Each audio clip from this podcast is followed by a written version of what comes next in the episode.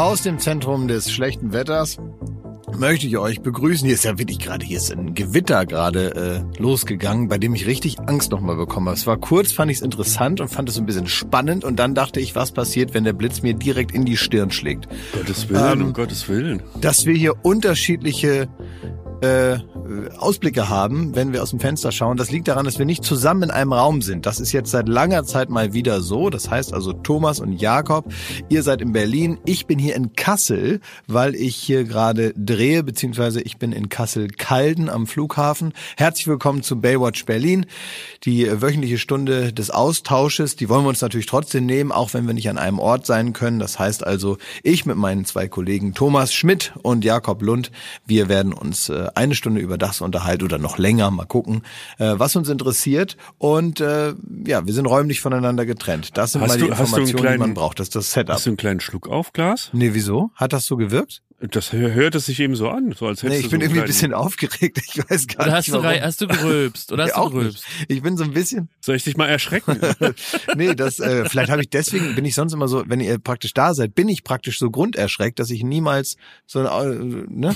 Ich habe aber, ich bin komischerweise, weil ich hier ja verantwortlich bin für äh, die ganze Den Technik. Einstieg. Nee, für die Technik. Und ich muss die ja, Technik bist du verantwortlich. na hier bei mir vor Ort ist ja niemand. Da bin ich ja ganz alleine in Kassel und ich muss hier Stimmt, den ja. Rechner, also Ja. hier mein den Laptop, dann diese ganzen Kabel und dann diese ganzen Internetverbindungen. Das muss ich alles selber machen und es ist wirklich so, dass ich morgens aufwache und denke, ja, ja, hoffentlich klappt das gleich. Und ich bin dann richtig aufgeregt, ob ich das alles so hinkriege. Jetzt habe ich hier meine Kommandozentrale aufgebaut. Ich kann da ja später noch mal ein Foto von machen und online stellen.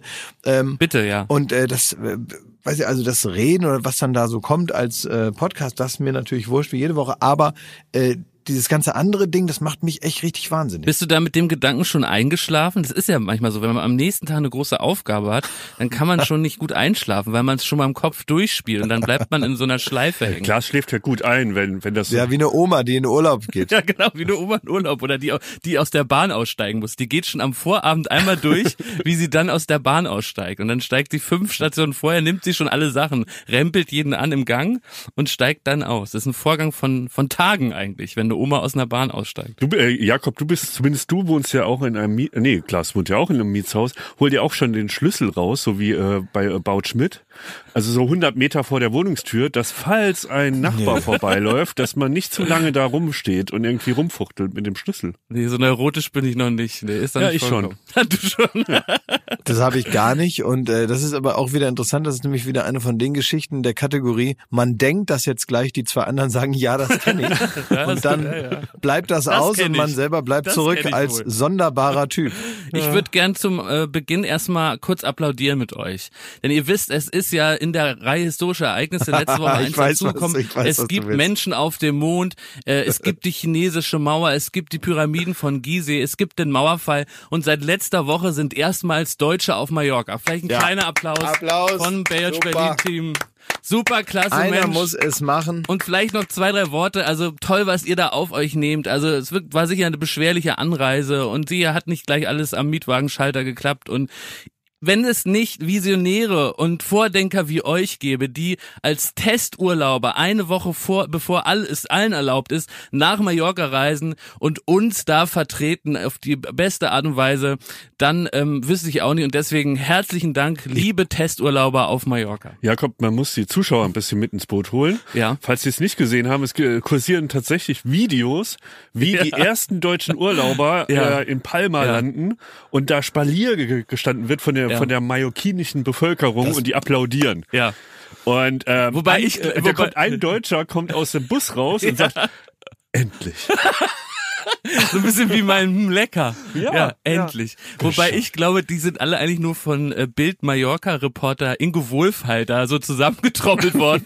Und der hat gesagt, pass mal auf, hier, wir werden gleich so eine Truppe rund um äh, Neil Armstrong hier aus dem Flieger steigen und ihr applaudiert da mal schön. Ja. Das, das werden Bilder sein, die gehen dann Aber es ist ja auch nicht einfach. Also ich meine, man sagt das so leichtfertig nach dem Motto, na ja, da sind dann ja die Testurlauber oder so. Es ist aber ja kein einfacher Job in dem Sinne, ne?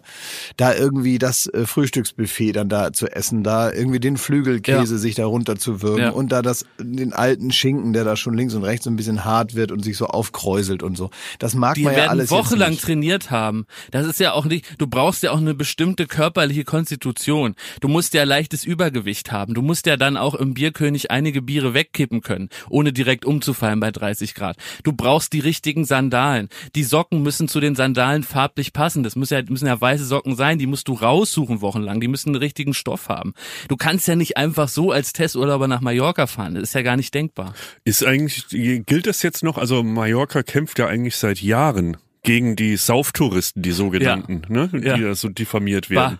widerwärtig. Ist das jetzt äh, auf Eis gelegt? Nach Corona können sie doch kommen? Ja. Die Ballermann-Hits? On the rocks, sozusagen. Ja, ich glaube, da lässt man es wirklich mal fünfe gerade sein. Ja, ne? Ja, ja, weil erstmal ist Geld besser als kein Geld. ne? Aber es ist, ist das nicht auch so eine Meldung, komischerweise sowas wie, so die einmal im Jahr kommt und man denkt, das ist so ein bisschen fürs Sommerloch. Also äh, es gibt doch zum Beispiel einmal im Jahr, gibt es doch die Meldung, äh, die Killerbienen äh, sind über irgendeine Kleingartenanlage hergefallen und Ja. haben irgendwie einen Opa da ganz doll gestochen. Ähm, und dann gibt es auch einmal im Jahr die Meldung, Saufen auf Mallorca jetzt verboten. ja, das, das sind Das ist immer, einmal Ja, im Jahr ja. heißt es, jetzt ist es verboten. Und äh, dann sieht man immer so Bilder wie, diese Bilder, die gehören in Zukunft der Vergangenheit an. Und dann sieht man also 400 Deutsche, die da am Balneario 6 äh, sich da ein reineimern. Und dann wird aber natürlich munter weitergesoffen und ein Jahr später heißt es, nun ist es aber wirklich verboten. ist das denn was, Glashäufer Umlauf, was du auch schon mal erlebt hast? Also warst du mal ein, äh, ja, ein richtiger Deutscher auf Mallorca? Äh, ich war auf Mallorca schon ganz Also oft. Jakob grinst gerade, weil er natürlich die Antwort schon ahnt. Ich war ganz oft auf Mallorca schon, ja, sehr oft. Ich musste ganz früher schon, da bin ich ja hin, herangeführt worden. Ja. Ähm, als ich noch wirklich sehr jung war, musste ich ja mit meiner Mama, meiner Oma, meiner Schwester äh, nach Mallorca, weil meine Schwester hat äh, dort Tennis gespielt in einem Tenniscamp. Die waren in so einem Förderprogramm und musste dahin. Und weil ich nicht zu Hause rumsitzen konnte, musste ich mit. Und während also meine meine Schwester Tennis gespielt hat, musste ich dann mich in der Hotelanlage da irgendwie verlustigen und da meine Zeit totschlagen. Ja. Oh. Und- da war ich das erste Mal auf Mallorca und dann immer mal wieder. Und hast du denn auch auf Mallorca schon, sagen wir mal, alle Kulturgüter der Schinkenstraße konsumiert? Hast du das mal erlebt, wie das, wie das ist, wie das, wie das abläuft? In der Schinkenstraße war ich, glaube ich, noch nie. Ich war einmal, äh, da waren wir alle zusammen, dann haben da irgendwelchen Schwachsinn gedreht und danach uns auch geschworen, dass wir das nie wieder machen. Ja. Da waren wir da ja mal, genau an diesem Platz, den du da gerade seid ihr Ski aber gefahren am privat bin ich da jetzt noch nicht hoch und runter gelaufen. nie, hast du dich da nie äh, volllaufen lassen? Auf der Schinkenstraße nicht, nee. Balneario? Nee, Balneario. auch am Balneario Oder- nicht, nee. Weil Schmidt und ich, also wir haben das mal uns angeschaut. Ja, das erzählt doch mal, da waren ja noch mehrere Leute dabei, ne? Ja, also im ersten Linie haben wir uns das angeschaut, also weil wir gesagt haben, Palma hat ja, also ist ja eine historische, hat die eine historische Altstadt. Wird oft verkannt. Wird oft einfach verkannt. immer nur mit Saufen. Und dann haben wir aus Versehen sind wir bei einer historischen Altstadt also vorbeigefahren. Mhm. Und ähm, haben uns das mehr so vorgestellt, weil es gibt ja Sachen, die kann man sich wahnsinnig gut vorstellen. Und ich bin jemand im Urlaub, wenn etwas droht anstrengend zu werden, dann sage ich lieber, nee, das stelle ich mir nur vor. Mhm. Also so auf dem Tafelberg da extra hochkraxeln, nee, so einen tollen Blick kann ich mir perfekt vorstellen. Werbung. So, was kann man alles Schönes machen mit drei Zähnen im Mund? Man kann Capri-Sonne trinken, man Kann, kann, ja putzen kann man die auch. ja, man kann, Spart viel Zeit äh, morgens. man spart viel Ja. Zeit. So, man kann vielleicht lustige Liedchen pfeifen oder man kann, ähm, ja, bei Karussells kann man die Schiffschaukel anhalten. Oder die so. Bremsen. Ja. so, das sind alles so Dinge, die man mit drei Zähnen hinkriegt. Aber die allermeisten Dinge im Leben, die sollte man mit komplettem Esszimmer, wie wir sagen, begehen. Also alle Zähne sollen noch drin sein. Und wenn es nicht die eigenen sind, dann sollen sie wenigstens so ähnlich aussehen und genauso funktionieren. Und das ist dann Zahnersatz. Und uiuiui, das geht ins Portemonnaie. Es sei denn, man ist schlau und man hat rechtzeitig, in welchem Alter auch immer, denn ein Zahn, der guckt nicht in den Personalausweis. Der kann auch mal sagen, ich verabschiede mich jetzt im Alter von 21. Auf Wiedersehen. Ähm, oder eben später, wo es dann wahrscheinlicher wird. Wenn ihr eine Zahnzusatzversicherung habt von der Allianz, dann habt ihr was davon. Das Ganze wird vor allen Dingen wahnsinnig bequemer, darüber nachzudenken. Ja? Bei der Allianz, da gibt es eine Zahnzusatzversicherung als perfekten Partner für gepflegte Zähne. Das Ganze nennt sich Mein Zahnschutz und die bekommt man ab. Und jetzt Achtung, ist das nicht das mal wert? 12,94 Euro im Monat. Ey, da geben andere Leute mehr Geld für ihr Fußballabo aus. Muss man überlegen, ey. Natürlich. Und vor allen Dingen, wenn man mal was hat, dann was mit den Zähnen zusammenhängt, dann gibt's nicht mehr die Frage, macht man das jetzt oder macht man das nicht.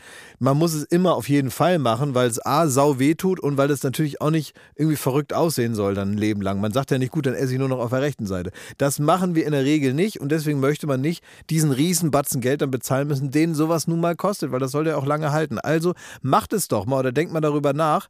Die Zahnzusatzversicherung der Allianz ist immer für dich da in diesen Situationen. Da gibt's hochwertige Füllung statt Amalgam. Das ist ja schon mal was. Ne? Amalgam ist ein bisschen das Asbest für Zähne. Ne? Ja, Das will man nicht ja. haben. Will man nicht haben. Ähm, erstklassige Inlays, Implantate, Bleaching, professionelle Zahnreinigung, innovative Behandlungsmethoden und vieles mehr.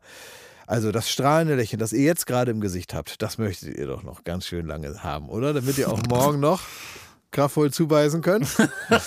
Allianz.de slash mein Zahnschutz. Oder geht einfach zu einem der ExpertInnen vor Ort. Da bekommt ihr dann alle nötigen Infos und dann könnt ihr gucken, welches Angebot für euch das Beste ist. Ist ja auch vielleicht nochmal unterschiedlich. Der Link und alle Infos, die ihr dazu braucht, die kriegt ihr natürlich in unseren Den Shownotes. packe ich, jetzt- den pack ich jetzt da rein, den Link. Ich nehme den mal kurz und Ja? pack den da jetzt rein. Pack ihn rein in die ich Shownotes. habe ihn jetzt reingepackt. Ja. Allianz.de slash mein Zahnschutz war das, ne? Der ist ja genau. reingepackt. Da ist er schon reingepackt. Ja. Da könnt ihr die Zahnarztkosten einfach weglächeln. Werbung Ende. Und die historische Altstadt konnten wir uns beide witzigerweise, zufälligerweise sehr, sehr gut vorstellen. Und dann sind wir dann doch direkt lieber, ähm, ja, wie hieß, wie heißt es, Oberbayern? Nee, Megapark. Aber die haben ja auch so alte Gemäuer. So, ähm, also es ist so ein bisschen auf ein altes Gemäuer ge- die getrimmt. sind daran gemalt, aber ja, hat uns jetzt fast wie nicht die gestört. Kathedrale von Palma da. Ja. Ja, und da haben wir dann ähm, so ein bisschen das Abitur an der Tür abgegeben und dann, ähm, ja, haben wir da aus doch auch aus so einem langen, großen Plexiglasrohr dann Mhm. auch ein oder andere Bier mal probiert. Ja, war auch Schaum. Also das ist tatsächlich eine Sache, die äh, ich gar nicht so verurteilen möchte, aber es ist wirklich eine Sache, die uns unterscheidet. Sowas mache ich nicht. Ja, das, ich, ja, ich glaube, das würde ich auch, das nehme ich auch so wahr. Aber ähm, also machst du das nicht, weil du glaubst, du kannst dem nichts abgewinnen? Und gibt es die Vorstellung, dass wenn du jetzt da der Dritte von uns im Bunde gewesen wärst, dass du da auch Spaß gehabt Wenn du hättest? kein Promi wärst. Weil ich sehe es Ja, auch ja, ein ich bisschen weiß. Ja, ja, ich problematisch, mit wenn du da so im Schaum rumhüpfst und dann sagen alle, ey, Nee, ich meine, ich doch. habe ja äh, vergleichbare Situationen auch schon vorher erlebt. Das ist ja jetzt nichts Exklusives, dass man da dann mit äh, mit äh, Asozialen zusammen Drecksmusik hört. Das hat man ja auch vorher im Leben schon mal gehabt. Und äh, da gibt's ja rund um Oldenburg herum auch Schützenfeste oder irgendwelche Vatertagsbesäufnisse oder sonst irgendwas, ne, mit irgendwelchen Festzelten, wo man genau weiß, ähm, was da los ist, nämlich nicht so viel. Äh, ich fand das noch nie gut, ehrlich gesagt. Also dieses Prinzip, dass man so viel trinkt oder, oder sich so runterlevelt, dass man am Ende so das, was ihr da gerade beschreibt oder was jeder jetzt im Kopf hat, dann auch wirklich gut findet und sagt, na ja, also wenn ich dann betrunken bin, dann ist mir das auch egal und so. Und dieser vermeintliche ironische Abstand, den man dann jetzt so einrechnet in der Erinnerung, der ist ja nun auch nicht wirklich da. Das ist ja, das ist ja keine tatsächliche äh, clevere Distanz, die man dazu aufbaut und man hat so Spaß daran, dass man weiß und das stimmt ja alles gar Doch. nicht. Das ist ja völlig Doch. eins zu eins. Nee, das lasse ich überhaupt nicht. Das ist wieder so ein, äh, du willst dich jetzt wieder positionieren gerade. Das hat jeder hier gerafft im Raum. Nein, nein, nein, nein, das ist einfach, einfach meine Meinung dazu. ist Das wirklich- musst du mal ertragen. Ja, aber das sagt der Mann, der uns gerade abspricht, dass wir eine eigene Meinung haben und diese Sauferei uns da gerne runterleveln. wie du, und wie dann du, da einfach du Spaß da, haben du mit da Mickey Krause. wirkst. Du. Ja, weil Ich habe ja noch nicht mal über dich persönlich. Doch, du redest nicht mal über über dich persönlich Du gesprochen. redest über uns. Du sagst uns, wir würden uns Das das einfach ja nur interessant. schön reden und hätten nicht wirklich Spaß gehabt. Weil Nein, wir ja natürlich gesagt. ein Teil derer sind, die Ja. mal bei Palma vorbeigeschaut haben im Megapark, Du was hast da es so los ist. missverstanden, Thomas. Thomas, ich muss dir mal erklären, dass du das komplett missverstanden hast. Ich habe dir sogar mehr Spaß zugeordnet. Ich habe gesagt, dass dieses, ähm, dass das nicht mehr ironisch distanziert funktioniert, sondern eins zu eins echter Spaß ist, den ihr da habt. Das habe ich gerade gesagt. Ja, du hast schon gesagt, dass wir So, der und dann hab ich Ansicht gesagt, wären, dass dass, mir wir das das dann ironisch, dass wir dann da ironisch Spaß gehabt haben. Wir haben da wirklich hundertprozentigen Nein, Spaß ihr gehabt. seid zu blöd. Ihr seid beide zu blöd. Ich habe genau das Gegenteil So gesagt. ist Und das es kann auch nämlich. jeder Zuschauer nachvollziehen. Nein, ist ich habe, nämlich. ich habe exakt das Gegenteil gesagt. Und ich erkläre es euch jetzt nochmal. Ich habe gesagt, dass ihr dort, äh, weil ihr da so einen Spaß habt, eben keine ironische Distanz habt und eben Ah, euch okay. nicht davon, äh, es, ihr habt einfach richtigen Spaß da. Und das ist das, was ich nicht kann. Hm, Okay. okay. Das habe ich euch zu, aber Na es gut, ist schon auch okay. interessant, es ist schon interessant, wie sehr ihr sofort auf Angriff umschaltet, sobald Klaas. einer euch irgendwie Ja. euch äh, den den den den, den Strohhalm aus dem Sangria-Eimer zieht. Es geht um unseren Megapark. So, da bin ich Schmidti auch wirklich zur Seite springen. Also da geht's ja doch um was auch, äh, was sehr, sehr Schönes und wo wir einfach keinen Makel dulden können. Es gibt ja wichtige Stationen im Leben eines jeden äh, Welten- und Erdenbürgers. Und eine dieser Stationen, und da haben wir schon einen dicken Haken auf unserer Bucketlist, ist, wenn ein äh, Foto von einem äh, über 20 Sekunden lang auf einen großen Screen im Bierbrunnen eingeblendet wird. Und das, äh, da durften wir einen Haken hintermachen. Es wurde nämlich ein Foto von uns gemacht, äh, noch mit ein paar anderen Kollegen. Und da war unser Foto prangte dann über der großen, im großen ähm, Videowall vom Bierbrunnen. Und das war etwas, was uns nachhaltig, glaube ich, auch geprägt hat. Klaas, du wärst vor Scham zu Staub zerfallen. Der, die kamen wirklich, die kannten mir uns so sogar ein bisschen. jetzt, also eure Erzählung. Von Circus Halligalli haben die uns irgendwann mal gesehen und dann wollten die besoffen mit uns ein Foto machen und äh, du hättest dich so geschämt. Über, über dem, der David Getter Tanzfläche waren wir fünf auf zehn Meter groß. Ähm, ich sagte dir nur mal, was für ein Club das war. Das war der Daniel Ra- Rauleder, das war der Sebastian Krage, der Jakob, der Benny Thomas und Martin. Thomas Martins und ich. Also im Grunde so, ne? Deine, deine Kollegen, Scheißbande. deine Kollegen, deine Scheißbande. Hat er recht, hat er recht. Also ganz ehrlich, ich finde das wirklich so richtig, auch so dieses Abgekulte, was ihr da gerade betreibt. Ich finde das alles unsympathisch. Ich finde alles daran unsympathisch. Auch so diese, ähm, äh, auch so dieser äh, diebische Spaß daran, es jetzt so schön darzustellen und so. Ich finde, das gehört alles zur zur furchtbaren Geschichte dazu. Diese ganze, wie ihr das jetzt euch da so hindreht und so und am Ende seid ihr natürlich so ein Haufen etwas zu alter Männer, äh, die da irgendwie so sich Wie so du sagst, sich klingt's so ja gar auch- nicht mehr schön. Nee, aber auch wie ihr dann da hingeht, ihr fühlt euch dann den anderen so ein bisschen überlegen. Ihr seid dann da so die einäugigen Könige unter den Blinden und habt das Gefühl, ihr seid die so ein Nein, bisschen wir sind die Blinden dumm. unter den Einäugigen. Wir haben ja gar keine Muskeln. Klaas. Du schätzt es ja völlig falsch ein. Wir haben ja gar keine eingeölten Muskeln. Wir sind äh, mollig oder oder dürr. Äh, Nur eins von beiden. Also wir sind da die die absolut Blinden unter den. Nein, nein, uns nein, hat nein, keiner nein. ein Muscle-Shirt an. Ja, Ne? wir haben gar Ihr habt das Gefühl, ihr Tattoos seid, und ihr seid äh, Touristen der Touristen der Doofheit und deswegen könnt ihr euch praktisch auch neben die anderen stellen und seid dann aber so ein bisschen schlauer. Äh, und das ist letztendlich eure Eintrittskarte, moralisch da überhaupt hinzugehen.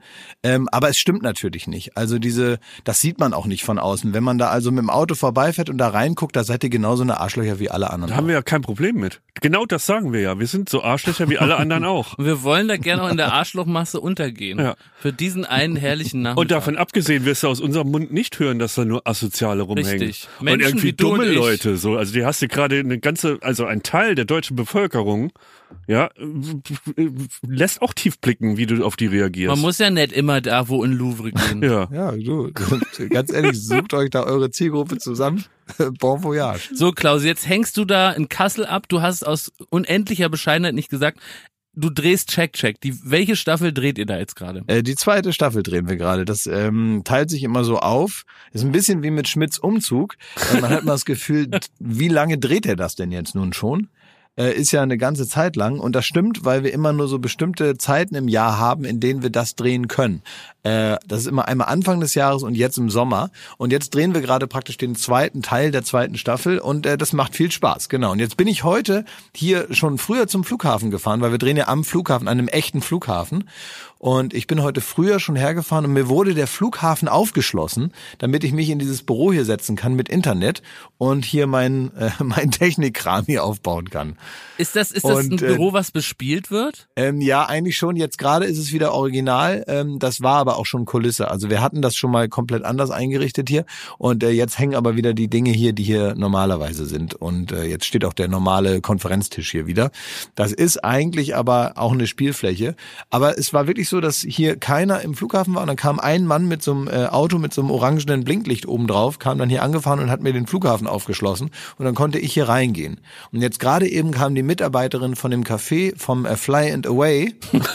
die kam jetzt auch gerade und die war ganz erstaunt, dass sie erst die zweite ist ähm, und nicht wie sonst die erste, die hier den Laden aufmacht. Ne? Also während du im Flughafen aufnimmst, sitzen wir hier bei Studio Bummens im kleinen Kämmerlein, weil du ja zu, zu Beginn gesagt hast, wir gucken alle aus dem Fenster, aber wir können gar nicht aus dem Fenster, hier gibt's nämlich keinen. Stimmt, ihr habt gar kein Fenster. Also wenn wir aus dem Fenster gucken, dann sehen wir das Grauen. Das sind im Grunde die Techniker von äh, Studio Bummens, die uns da gerade. Stimmt, der ist nur so eine Scheibe. Das ist kein tatsächliches Fenster zum Hof, sondern einfach eine Nee, es Scheibe kann, ist nicht mal ein richtiges Fenster und dann der Ausblick ist. ins nächste schwarze Loch. Ja. Ja. das stimmt. Ja, okay, das ist nicht so schön da. Ich kann hier so ein bisschen aus dem Fenster schauen. Und weißt du noch, Thomas, dass wir ähm, äh, schon mal praktisch äh, auf einem Flughafen waren, der extra für uns aufgeschlossen wurde und wir dann auch allein gelassen wurden? Nee. Sag mal. Ähm, auf Grönland. Ah, oh, ja gut, da hingen wir fest drei Tage. Na, Da hingen wir fest, aber das war auch toll. Das war nämlich so, dass natürlich auf Grönland ist ja, wie man weiß, jetzt nicht so viel los. Da sind jetzt nicht so viele Menschen und auch Touristen. Das ist alles überschaubar. Und wir wollten da zu einem, ich glaube zu dem zweiten Flughafen, den es da gibt und so. Aber so weit kamen wir nicht, weil schlechtes Wetter war an unserem Zielflughafen. Das heißt, wir sind erstmal auf Grönland gelandet und waren dann auf dem einen Flughafen, den es da eben gibt. Drumherum ist nicht viel und das Hotel und der Flughafen waren ein und dasselbe Gebäude. Und wir mussten dann immer so auf Sicht ein paar Tage da bleiben, weil man nie genau wusste, wann kann man denn jetzt weiterfliegen, weil das eben nicht voraussehbar war. Das hieß immer, naja, wenn dann irgendwann da mal der Nebel weg ist, dann könnt ihr weiterfliegen, ansonsten müsst ihr halt hier warten. Und wir probieren es jeden Tag und sind dann also wirklich jeden Tag mit dem Flugzeug losgeflogen, haben geguckt, ist noch Nebel, haben festgestellt, oh, ist noch Nebel, sind wieder umgedreht und wieder zurück zu unserem Startflughafen. Wie, Und ihr wart schon in war der Luft? Mitten im Nirgendwo. Wir waren in der Luft, wir haben geguckt, wir wir sind, sind, immer losgeflogen und wieder zurückgeflogen. Ja. Nee. Ja. jeden Tag zum Gucken. Und eine Sache, Klaas, also du sagst, da war nicht viel los drumherum. Erstens, der Flughafen bestand aus Baucontainern. ja. Ne? Also der hatte nicht mal richtige Wände. Ja. So, das Hotel ebenfalls. Dazu gab's einen Baucontainer, das war die, die Disco, die Flughafendisco. Also offiziell war das ein Dorf. Und drumherum war nur, du bist dann so, wir sind dann auf ein, äh, aus Langeweile so ein bisschen auf den Berg geklettert. Und dann siehst du bis zum Horizont nur Eis. Und das um dich rum. Also nichts los ist leicht untertrieben gewesen. Man kann nicht mal was sehen, richtig? Nee, also gut, äh, Eis. Eis, Gletscher. Ja. Ja. So. Und ähm, war schon interessant. das ne? war super, die ersten drei Stunden. Und dann ja, äh, und dann wurde so waren ein bisschen dünn. drei ne? Tage. Ja. Drei Tage. Was, drei was habt ihr da gemacht? Was macht man drei Tage am selben Ort? Das war das Problem. gab Pommes. Das Problem war, äh, was man noch beschreiben kann, ist, äh, wir waren drei Tage da und äh, man hat jegliches Zeitgefühl verloren, weil es nachts nicht dunkel Ach wurde. so, ja klar. Ja, logisch. Also wird es es, war gar, die also ganze Zeit hell. bleibt es die ganze Zeit gleich hell oder Ja. sieht man einen Lichtverlauf? Es wird so ganz leicht, hast du das Gefühl, es, es könnte jetzt demnächst mal dämmern. Ne? Also so Mhm. ist äh, wie im Sommer bei uns um 21.30 Uhr wird's mal kurz. Mhm. Und dann wird's aber einfach, es bleibt dann so. Da würde ich echt verrückt Und die werden. Sonne knallt und du, du ähm, kennst du Insomnia, den Film? Ja, klar. So Al Pacino, der ja. dann äh, jeden Morgen, der auch irgendwie im Norden äh, einen, äh, einen Fall recherchiert und der dann auch nicht schlafen kann da, wegen dieser, genau wegen diesem Effekt, dass es halt Mhm. Tag und Nacht dunkel ist, äh, hell ist. Und äh, man klebt dann wirklich jede, jeden Zentimeter von, von, vom Fenster ab und hofft da irgendwie eine Dunkelheit ins Schlafzimmer zu kriegen. Aber das ist irgendwie auch auf der anderen Seite geil. Ich weiß, Glas, wir beide sind dann irgendwie mal nachts um halb vier noch mal so ein bisschen ähm, ähm, außerhalb des Hotels rumgelatscht und wir standen dann irgendwie auf so einem Hügel und haben irgendwie aufs Eismeer geguckt. Es war halt irgendwie taghell und da haben wir uns so in den Arm genommen und da haben wir ein Selfie gemacht, das weiß Ja. ich noch. Och süß. Könnt ihr ja. das denn posten? Das können wir posten. Das war richtig, das war ein richtig geiler Moment, weil es war so eine geile, tiefstehende Sonne, die uns so in die Fresse geschienen hat. Wir haben einen guten Tag. Und irgendwie, äh, da, da erinnere ich mich noch dran. Was habt ihr die restlichen 2,5 Tage da gemacht? Also man denkt ja irgendwie, dass es in Grönland viel, ähm, äh, vielleicht so viel Fisch gibt zum Essen und sowas, ne? Aber es, die haben wirklich, das Land ist gegeißelt durch die schlechteste Kulinarik der ganzen Welt. Das fällt wirklich auf, wo du wirklich Wenn es euch auffällt, dann muss ja, wirklich schlimm sein. Also alles so auf dem Level heißer Hexe. So, und das, das gilt nicht Moment, nur was für, nochmal heiße Hexe? ja, wo du in eine Mikrowelle irgendwie Pommes und, und Currywurst schiebst, so. Das ist heiße Hexe. Ja. Das An Tankstellen, so die klar. heiße Ja, Hexe. Du okay. kennst doch, du kennst doch so einen, so einen Burger, den der schon äh, bei, in, der Styroporverpackung in die Mikrowelle reingeschoben wird. Oh ja, oh Oder Gott, direkt ja. in der. Verpackung Ja, ja. noch in den Frittiereimer. Und dann kommt das wieder raus, dann Ja. außen verbrennt man sich die Schnauze und innen ist es noch gefroren. Oh, da muss ich fast kotzen, ja. Ja. Ja, ja, und das genau, gab's ihr da in der, an dem, äh, in der Flughafenkantine und die haben dann dreimal am Tag haben sie gesagt, so jetzt könnt ihr wieder einen Cheeseburger essen oder Spaghetti Bolognese Willen. oder Pommes. Das waren so die drei Optionen. Und dann sind wir abends so noch Pizza in die, Hollandaise. So, die ja, Ecke. ja, in das Clubhaus gegangen. Da war eine Dartscheibe Das ist gut. und es gab Bier. Und dann waren da wirklich auch äh, Einheimische, also so die Dorfjugend war dort. Das waren so drei, vier Leute, die kamen, halt- also stell dir mal das Leben vor. Ich will das wirklich nicht bewerten, so kann, kann man sich gar nicht, aber die wohnen dort, das ganze Dorf besteht aus fünf Containern und wenn nicht gerade Touristen stranden, wie wir es getan haben, so ist da niemand. Und das sind drei Jugendliche, die gehen da abends in diese Kneipe rein. Kneipe, also diesen Baucontainer mit der Dartscheibe und äh, dem Kasten Bier in der Ecke. Und ähm, das ist für die, wie wenn wir im Megapark sind. Das ist unvorstellbar. Also ich glaube, ich kann, also ich, jetzt meine ich jetzt ganz ernst, also da, da- ich weiß nicht, ob ich da überleben könnte, weil das, ich, ich würde das nicht aushalten. Ich würde es auch mit mir nicht aushalten. Weil das ist ja das Schlimme.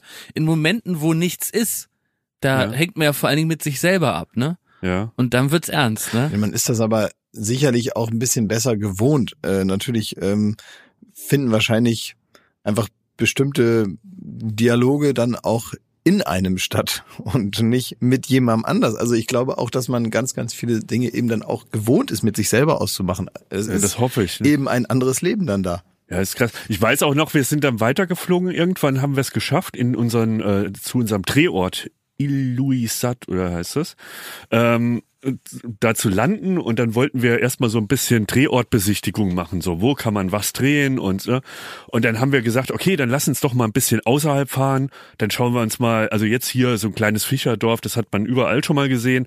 Wir würden gern mal so ein bisschen raus, auch in die Gletscher und so. Und da haben die gesagt, ja, wir können jetzt schon losfahren, aber da vorne, 100 Meter weiter, da endet die Straße. Und da habe ich so gesagt, ja, ja, aber also es muss ja irgendeine Straße hier außerhalb von raus aus dem Dorf geben. Nein. Und es waren, dann- wir haben es nicht geglaubt. Wir sind dann wirklich losgefahren und wollten Drehorte suchen. Und die Straße endet, es ist eine Sackgasse und du kommst einfach nicht weiter. Aber was ist denn dann da? Das ist wie bei der Truman Show so ein bisschen. Nichts, da ist Eis. Eis. Und ähm, keine Straße mehr, kein Weg mehr, kommst nur noch weiter mit dem Schlittenhund. Ja, äh, Hundeschlitten oder mit Helikopter, Flugzeug oder mit dem Boot. Aber wenn du mit dem Boot in das nächste Dorf fährst, brauchst du sechs bis acht Stunden. Und das sind die einzigen Möglichkeiten, wie du aus diesem Ort rauskommst. Aha. Also du kannst auf dem Landweg, außer mit dem Hundeschlitten, du kannst dich nicht ins Auto setzen und fahr, sagen, so, ich fahre mal ins Nachbardorf. Und werden da Leute bekloppt von? Ja, es, also es ist eine sehr hohe Alkoholikerrate, Mhm. es ist eine sehr hohe Selbstmordrate. Und dazu hast du halt immer noch diese, du musst dir das auch mal vorstellen, das sind drei bis sechs Monate absolute Dunkelheit, wo die Sonne nicht auftaucht. Du hast einmal das Extrem, ähm, dass halt die Sonne nie untergeht und das andere Extrem absolute Dunkelheit, Schwärze. Und da wohnst du. Irgendwann erinnere ich mich dann an unserem Endflughafen und an dem Ort, an dem wir dann sein wollten. Und da war es dann auch total toll. Also da schaute man wirklich so auf die Eisberge und auf das Meer. Und es war genauso, wie man sich vorgestellt hat und wirklich keine Menschenseele. Und es war nun auch physisch, auch selber gefühlt, die eigene Reise auch wirklich beschwerlich bis dahin. Und umso beschwerlicher so eine Reise irgendwo hin ist, desto mehr hat man ja noch das Gefühl, wirklich in der Einsamkeit angekommen zu sein. Obwohl vielleicht andere Leute da nicht so beschwerlich hingereist sind, irgendwann mal und da ja auch Menschen leben, auch viel mehr als an dem Zwischenflughafen. Und ich kam da aber also an und dachte, okay, das ist jetzt wirklich mal ein Ende der Welt. Das habe ich so in der Form selten erlebt, dass ich wirklich so weit weg bin von dem, was ich kenne. Und ich laufe da drauf zu und wir hatten so kleine, so wie, wie so eine Art Iglus, aber gebaut natürlich, äh, mit dem Blick auf dieses Eismeer. Und es war wirklich wunderschön, ein tolles Naturerlebnis. Und ich laufe da hin und da waren vielleicht noch ein, zwei andere Iglus belegt von irgendwelchen Menschen, die da unterwegs waren. Und ich laufe dann mit meinem Koffer hin und denke, ah ja, hier ist der Schlüssel, da ist der Eingang, da ist mein kleines Häuschen, hier ist der erste Eisberg. Und dann kommen zwei auf mich zu und sagen, Ei, bist du der Klaas? Können wir mal ein Foto machen? Und das hat mich so wahnsinnig gemacht. Da waren irgendwie so Leute, so Deutsche in so Outdoor-Klamotten, äh, die es wahrscheinlich ähnlich äh, nervig fanden, jetzt ausgerechnet mich dann da zu sehen. glaub, das fanden die gar nicht so ich glaube, nervig. als, Glaube ich auch nicht, dass ja, das nervig da, fanden. das vielleicht nicht, aber trotzdem dieses Gefühl von, ja, äh, wo sind die eigentlich nicht? Mhm. Das kann man vielleicht auch als Tourist dann schon mal empfinden. Aber ich dachte wirklich in dem Moment, sonst bin ich da ja nicht so. Ähm, aber es hat mir so mein, mein, mein, mein Abenteurergefühl so kaputt gemacht irgendwie. Ich hatte sofort das Gefühl, ich bin hier im Center Park. Stimmt. Aber man muss eins sagen, weil wir jetzt gerade so ein düsteres Bild davon gemalt haben, wie es in Grönland ist. Und ähm, das auf der einen Seite ist es unvorstellbar, da zu leben. Auf der anderen Seite war es aber auch wirklich eine der schönsten Reisen, die wir gemacht haben, weil wir sind ja dann rausgefahren aufs Eismeer mit so einem Schiffskutter. und haben da äh, Wrestling auf einer Eisscholle gemacht. Ähm, und danach, weiß ich noch, mussten wir so zwei Stunden zurückfahren mit, mit dem Boot und das war auch ganz tief äh, stehende Sonne. Und man fährt dann wirklich an diesen Eisbergen vorbei, die ganze Zeit. Nichts als Eisberge um dich rum, aber die halt teilweise über 100 Meter hoch waren. Wirklich äh, wie ein Wolkenkratzer, diese Höhe von Eisbergen. Und ich weiß noch klar, wir haben uns hinten aufs Boot gesetzt, ja, ähm, so hinter den Motor und haben da irgendwie das Feierabendbier getrunken und sind durch diese Landschaft gefahren absolute Stille, außer der, des, äh, der Motor von dem Boot. Um uns rum diese unfassbare Landschaft und die tiefstehende Sonne. Es war mega, mega, mega krass. Und es ist so eine der Haupt, der schönsten Erinnerungen, die ich so an Duell um die Weltreisen habe. Ja, das stimmt. Das ist genau das, was man eigentlich auch erleben will. ne? Man, und vor allen Dingen hatte ich immer Angst, weil man weiß ja von umkippenden Eisbergen. Also wenn man einmal das Prinzip eines Eisbergs verstanden hat, weil man das ja da vor Ort dann auch erklärt bekommt, dann ähm, kriegt man richtig Angst davon, weil natürlich es passieren kann, dass ähm, ein, ein, ein, ein, eine Gewichtsverlagerung stattfindet durch Abbrechen eines Stückes, was aus dem Wasser ragt oder durch Schmelzen und so und dann praktisch der Eisberg sozusagen umkippt, weil dann das untere Teil nach oben gedreht wird und dann dreht sich so ein Eisberg einfach vor einem im Wasser. Das passiert, wenn man Glück hat, nicht, wenn man direkt mit dem Boot da gerade vorbeifährt. Ähm, aber deswegen dürfte man zum Beispiel auch nicht so wie man das so denkt, jetzt einfach anhalten mit dem Boot und auf jeden äh, Eisberg darauf klettern, weil eben das äh, Ungleichgewicht, was man ähm, anstellen kann mit bestimmten Eisschollen, dafür sorgen kann, dass die umkippen und dann also mit einer brachialen Gewalt einmal so plopp sich von unten nach oben drehen und da will man weder da drauf noch daneben stehen. Ja, wir haben ja einmal mitgekriegt, wie so ein tatsächlich 100 Meter hoher ähm, Eisblock in sich zusammengefallen ist. Also ähm, ab und zu wahrscheinlich auch hat das wahrscheinlich auch was mit der Klimaerwärmung zu tun, äh, was man ja auch sagt, dass das Eis äh, schneller schmilzt im Moment. Und das hat man gesehen, da war dieser Berg von 100 Metern Höhe und es macht es gibt so ein, so ein äh, Raunen, ein Rumpeln und ich schwöre, innerhalb von einer Minute waren diese 100 Meter zerfallen. Das, die in sich zusammengesackt Ins Wasser einfach. ins Wasser und wupp, nicht ja. mehr zu sehen. War weg. Das heißt, eigentlich habt, seid ihr der Zeuge vom Klimawandel geworden. Ja. Das Eins sowieso. Wir sind da auch an einem der größten. Total, sah aus wie eine, wie eine Sprengung. Ja, wir sind auch an, das war, ist einer der weltgrößten Gletscher, der führt ins Meer da rein und das ist unter anderem der Eisberg, habe ich gelernt, an dem die Titanic zerschellt ist. Der kommt auch von diesem Ort, an dem wir da waren. Der ist da abgebrochen und treibt dann ins Meer. Und ähm, du siehst ja auch anhand dessen, wie sehr dieser Gletscher immer wieder abbricht, abbricht, abbricht in einer äh, Regelmäßigkeit, die vorher wohl nicht so da war. Da ist dann immer mal wieder was abgebrochen, aber das ist mittlerweile geht das viel viel schneller und du siehst auch, die haben auch erzählt, dass es hier äh, Landstriche gibt, wo man jetzt äh, Erde sieht, wo so ein bisschen Moos wächst etc. Das gab's vorher nie. Also insofern ist es vielleicht manchmal auch, und das merkt man ja vielleicht auch bei Geschichten, äh, die wir so vom Duell um die Welt erzählen, das sind ja eigentlich so die Nebengeschichten, die wir so ähm, ähm, die, die wir so erleben, die jetzt mit dem eigentlichen, was wir dann davor haben, gar nicht so viel zu tun haben. Ähm, ohne dass man sich das also so vornimmt. Man geht, also wir in unserem Fall sind ja jetzt nicht losgefahren und haben gesagt, wir wollen mal was über die Welt lernen und äh, uns mal alles anschauen und mal kapieren, wie bestimmte Sachen funktionieren, sondern es ist uns ja passiert. Praktisch als Nebeneffekt von eigentlich einer ganz anderen Aufgabe. Und äh, ich finde aber, das ist dann vielleicht doch mal so ein Hinweis, dass wenn das dann irgendwann wieder geht, momentan ist es ja schwierig, dass man sich also auch mal vornimmt, an Orte zu fahren, an denen es irgendwie nicht darum geht, äh, hier Ski zu fahren und unten vielleicht mal ins Mittelmeer zu springen und äh, so einen Strandurlaub zu machen, sondern auch wirklich mal irgendwo hinfährt, wo man mal was erleben kann und wo man mal andere Dinge macht. Also es ist vielleicht ein Aufruf für interessanten Urlaub und dass man sich nicht eben einfach nur zur Entspannung einfach mal irgendwo hinsetzt und dann da zwei Wochen gar nichts macht, um dann wieder zurück in die Mühle zu kommen, wenn man wieder zu Hause ist, sondern eben auch mal sich an Orte begibt, wo man vielleicht auch ein bisschen was versteht, was man nicht versteht, wenn man es nicht mit den eigenen Augen sieht. Wobei ich auch sagen muss, so einfach ist das ja gar nicht. Also ich erinnere mich, wie wir drei äh, nach China gereist sind und äh, das erste haben wir, die erste Aufgabe von Joko haben wir in Peking gedreht damals und dann ging es irgendwie in die Berge, weil dort äh, Joko eine rostige Bahn gefunden hat, die äh, über eine gigantische Schlucht fährt und wir waren fast gefühlt zwei Tage unterwegs, also nicht mal gefühlt, sondern es waren zwei Tage, glaube acht Stunden davon saßen wir äh, zusammengefercht mit dem gesamten Team in einem winzig kleinen Bus und sind da durchs Gebirge gefahren. Und das war für mich auch besonders eindrucksvoll, weil es einfach eben wunderschön war, wunderschöne Gebirge, von denen ich nie wusste, was durch Zufall sind wir noch an der chinesischen Mauer entlang gefahren mhm. und da äh, waren die Teefelder, hier lag eine tote Schlange, da haben sie irgendwie äh, den Tee getrocknet, den man dann hier in Deutschland trinkt.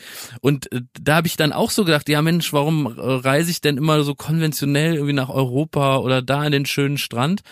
Und dann äh, wurde aber auch klar, ja, wir sind da irgendwie, ich weiß nicht mal mehr, in welche Stadt wir da gefahren. War das Guangzhou oder genau. weiß der Teufel? Das sind halt auch so spezielle Reisen. Xi'an.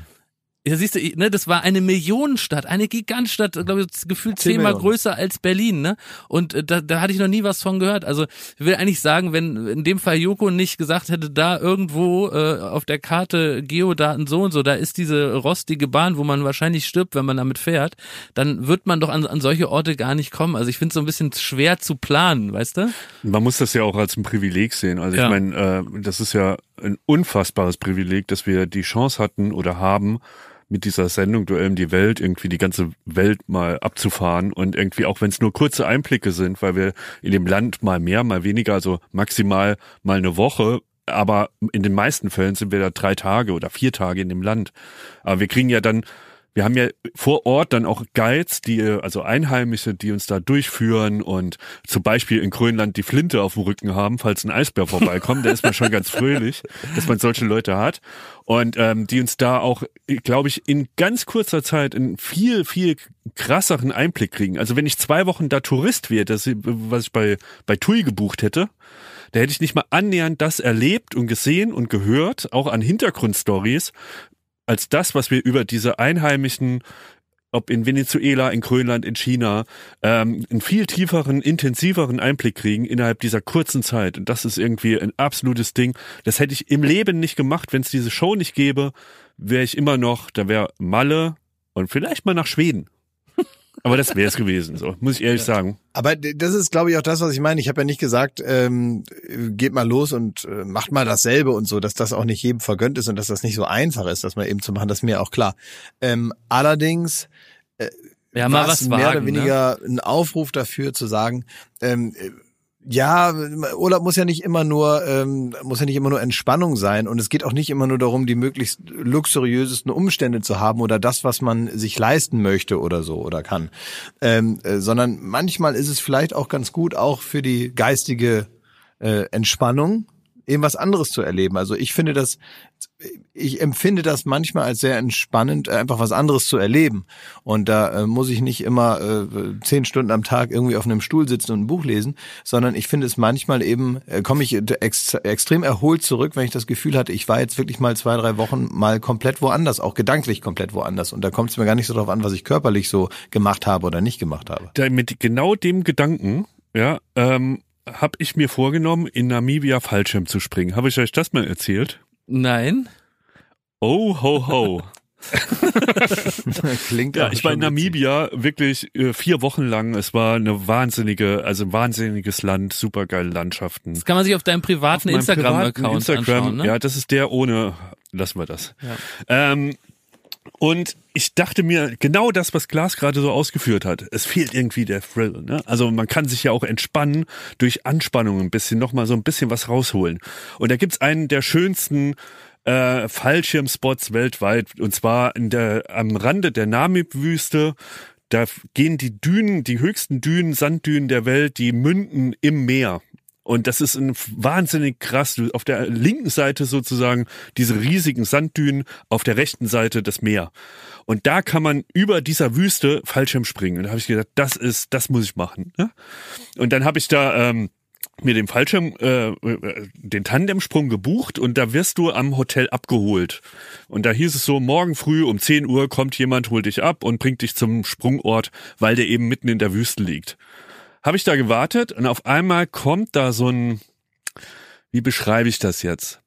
Also das war, das waren zehn Busse zusammengelötet zu einem ein- eigenen. Da war mit Graffiti draufgemalt. Das war so ein ganze, eine ganze Kirmes auf vier Rädern. Wie so ein Mad Max Laute Auto. Mad eigentlich. Max. Ja, Ja, wie, wie so ein Mad Max Auto. Kam laute Musik, so ein Typ, der auch tatsächlich wie bei Mad Max so einen Mundschutz um hatte. Also der hatte so, weil er oft in der Wüste halt rumhängt Ja. und der Staub da ist, hat er so ein Mundtuch, wie man es jetzt, wäre man es gewöhnt. Damals war es so ein bisschen komischer äh, Anblick. Und ähm, ultra laute äh, Musik, jetzt aber äh, auch Richtung David Guetta. Und ähm, der, der, der hält vor meinem Hotel an und dann geht hinten die Tür auf die, mit einem Ruck und dass du fast denkst, das, äh, das Ding fällt auseinander. Und der sagt einsteigen. Und ich schwör's dir, der hat wirklich nur das. So. Und ähm, es hat keiner mit mir geredet. Ich sitze da hinten in diesem Bus drin und denk mir schon, das ist irgendwie keine gute Idee. Ähm, Gerade wenn du sowas machst wie Fallschirmspringen, da willst du ja ein Gefühl der Sicherheit. Da muss jemand sein, der, der Vor allem willst du einen haben, der so, so, so, ein- so ein Erbsenzähler, der ganz genau einem den Fallschirm auch packt. Ja. Weil darum geht's ja, ne? Du Oh musst ja. ja. einen haben, der das ganz genau nimmt und das ordentlich faltet und jetzt nicht so ein, nicht da so ein, äh, irgendwie so ein, so ein, so ein Heini, der das da irgendwie in den, in den Rucksack reinstopft und sagt, naja, das wird schon aufgehen. Eigentlich muss das jemand sein, der privat Uhrmacher ist ja. Und äh, praktisch beruflich Fallschirme Sprünge durchführt. Also jemand genau. Er ist so ein genauer- Steuerfahnder, Ja. der gleichzeitig auch so ein bisschen das, das Risiko sucht. Der genaueste Mensch der Erde. Ja. Also äh, gut, ich habe mir gedacht, ist ja nur der Fahrer, ist ja nur der Bus, der mich da hinbringt, ne? Ähm, und dann sind wir durch diese Wüste gerast und wirklich auch gerast. Keiner hat mit mir geredet, sondern einfach nur ohrenbetäubende, laute Technomusik dazu. So, und dann kommen wir an dem Flugplatz an. Und der Flugplatz, das war Der Wengerbus. der Flugplatz, der war, äh, war kein Flugplatz. Sondern es ist alles, was ihr an Berliner Parks im Sommer hast, war da versammelt. Feuerschlucker, Slackliner, irgendwelche Akrobaten an zwei Zelten und das war der Flughafen. Es war wirklich so eine Atmosphäre aus, aus, aus Mad Max und Friedrichshainer Park. Ja, es klingt so. Burning Man für Idioten. ja, ja. Und Wagenburg-Feeling, so stelle ich mir vor. Ja, wie bei, äh, bei Bang Boom Bang, wenn die auf die Kirmes gehen, da, um das Auto zu holen. So, das gemixt mit Mad Max. Das war das. Und dann sehe ich schon, da steht ein Flugzeug ähm, und da laufen gerade fünf Touristen mit ihren ähm, Fallschirmen, steigen in das Flugzeug ein. Habe ich gedacht, hoppala, warum sind die? Ach, das ist die Gruppe von vorher. Nein, das war meine Gruppe. Und da meint der Fahrer, Nein. hat nochmal das Wort an mich gerichtet, hat gemeint, ah ja, wir sind, wir sind ein bisschen spät dran, aber sie kriegen den Flug noch. Als würde ich nach Malle fliegen wollen, ne? Ich will irgendwie Fallschirm springen und möchte eine Einweisung etc. So. Ähm, dann hat sich rausgestellt, dass diese Gruppe vor mir, die waren tatsächlich früher da und die hat diese komplette Sicherheitseinweisung, wie man sich zu verhalten hat beim Sprung, wo man die Beine hinmacht, wo man die Um Arme hinmacht, Gottes haben die alles gemacht und das war wohl auch ordentlich.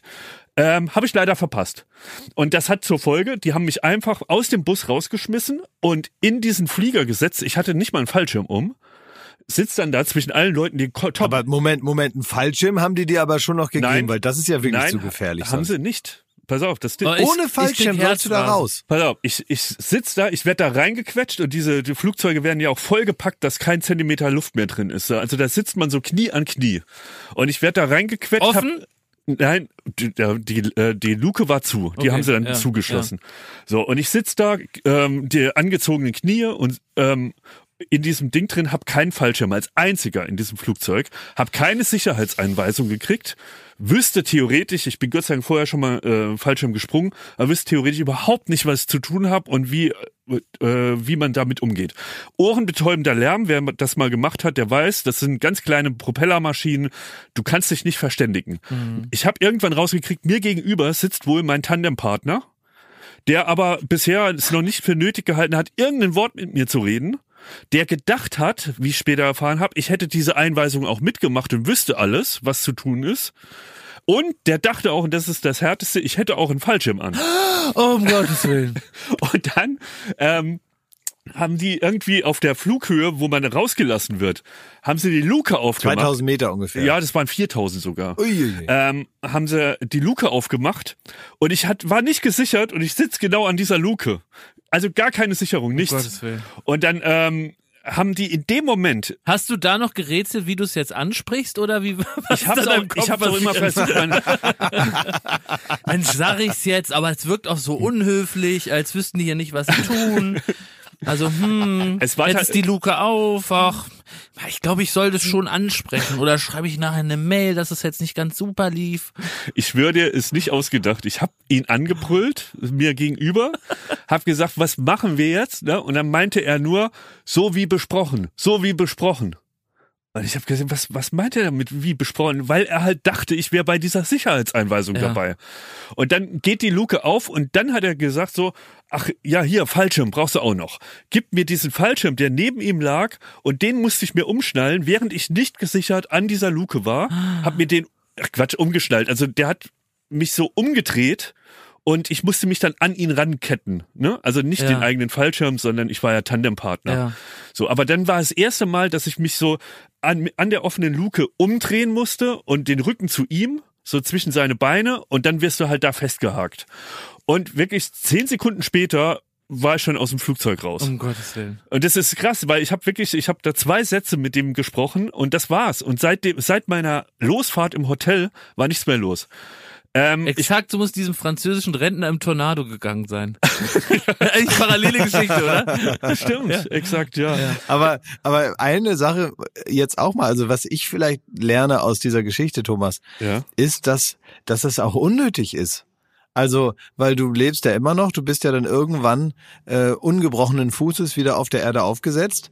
Ja. Äh, und das hat ja alles geklappt. Also man mit diesem Sicherheitswahnsinn, den wir hier in Deutschland so haben, ne? dass man also sich da erstmal erklären lassen muss, wie so ein Fallschirmsprung funktioniert und Ja. wie rum man dann den Da wird man Fallschirm auch unnötig aufmacht, aufgeregt wo man gemacht. sich einhakt und ich meine, dass man jetzt sagt, wenn da eine offene Luke ist, dass gehst du da nicht so nah ran, weil sonst fällst du raus, bist tot. Das kann sich ja jeder selber überlegen. Das muss man sich ja nicht noch vorher mal in so einer in so, in so einer Choreografie da anhören, Ja, die auch spießig. nur am Spießig. Ende für die für die Versicherung gemacht wird. Ja, das sind so Maßgaben, ja. Klar, im Ernstfall werden die nochmal dann abgefragt, aber Ihr habt mich jetzt gar nicht gefragt, wie war denn der Sprung? Äh, wahrscheinlich der Horror, oder? Ja, wie war der Spaß? Hast du die, also genau, konntest du das genießen oder hattest du nur das Gefühl, äh, lieber Gott, lass Abend werden, ich möchte Hast du Wu Hause. geschrieben oder das kann ja wohl nicht wahr sein beim Rausfall? Also ich war, äh, wie gesagt, ich war vorher schon dreimal oder viermal Fallschirmspringen und das hat mich gerettet, dass ich irgendwann dann, in dem Moment, wo wir aus dem Flieger rausgeflogen sind, also rausgefallen sind, war der Moment, wo ich mich am sichersten gefühlt hatte auf dieser ganzen Reise, seit ich in diesen Rappelbus da reingestiegen bin. Das war der erste Moment, wo ich gedacht habe, ah, das kenne ich, jetzt weiß ich ungefähr, was passiert. Und ähm, ja, der Sprung war genau das, was man erwartet. Es war mega geil. Also ich konnte es wirklich genießen, dachte mir aber, wenn ich wirklich vorher noch nie geflogen wäre und noch nie Also ich zum Beispiel. äh, ein Horror. Ich wäre, ich hätte geheult, ich hätte mir die Hosen geschissen und zwar wortwörtlich und wäre niemals da rausgesprungen. Oh, also stellt euch das vor, du willst das erste Mal Fallschirm stell's mir springen vor, ich hab's und noch hast nie keinerlei Einweisung. So, das ist unvorstellbar. Ich hätte ja nicht mal gewusst, was mache ich, wenn jetzt die Erde näher kommt. Muss ich da jetzt rennen oder muss ich da irgendwie so huff machen mit der Ja, vor allem Luft? bei der? Landung musst du ja die, die Beine so hoch machen. Ah, dass gut du zu so, wissen. Und wenn das nicht machst, geht's glaube ich auch böse aus. So. Also man bremst gar nicht mit den Fußsohlen. Naja, da brichst Ja, du dir die nee. Beine, genau. Ich habe ja auch überlegt, hier, ich bin ja hier, ich bin ja hier an einem Flughafen äh, und äh, ich sag mal so, äh, Corona hat jetzt hier den Flugplan nicht komplett durcheinander gewirbelt, weil so viel war hier vorher auch nicht los. Aber jetzt fliegt hier natürlich noch weniger. Es heißt Ja. also Linienflüge, es gibt zwei die Woche, glaube ich, und die gehen nach Westerland. Das ist das, was Ach, man schön. hier machen kann. Dafür steht hier der Riesenflughafen und äh, dann gibt es natürlich hier nebenan noch so eine Art Privatflughafen, der ist natürlich höher frequentiert, da landet ab und zu mal ein Jet oder irgendwelche ähm, Propellermaschinen fliegen dann hier mal so im Kreis. Aber es gibt eben auch Fallschirmspringer, die man ab und zu mal sieht. Mach es. Ja, ja, das weiß ich ja. Ich will das ja auch machen. Ich habe nur keine Zeit jetzt gehabt bislang, äh, weil ich ja tatsächlich hier auch zum Arbeiten bin. Ich habe die jetzt nur mal so gesehen und äh, ich will das unbedingt machen. Also sobald das Wetter wieder ein bisschen besser ist, weil jetzt ist ja hier wirklich, jetzt regnet es ja jeden Tag, da habe ich da keine Lust zu. Ich glaube, dann machen die das wahrscheinlich auch gar nicht. Aber wenn, äh, wenn wieder gutes Wetter ist, sofort. Sofort, weil das ist die eine Sache. Das kann man vielleicht ja auch mal den Zuhörern sagen, weil ich habe hier zum Beispiel hier in meinem Team als auch ein paar Leute gefragt, habe gesagt, wollt ihr das mit mir machen? Und die haben alle gesagt, nein, bist du verrückt? Ähm, das ist, äh, das ist ja furchtbar und so weiter. Und ich, äh, das ist mir zu zu heftig und so.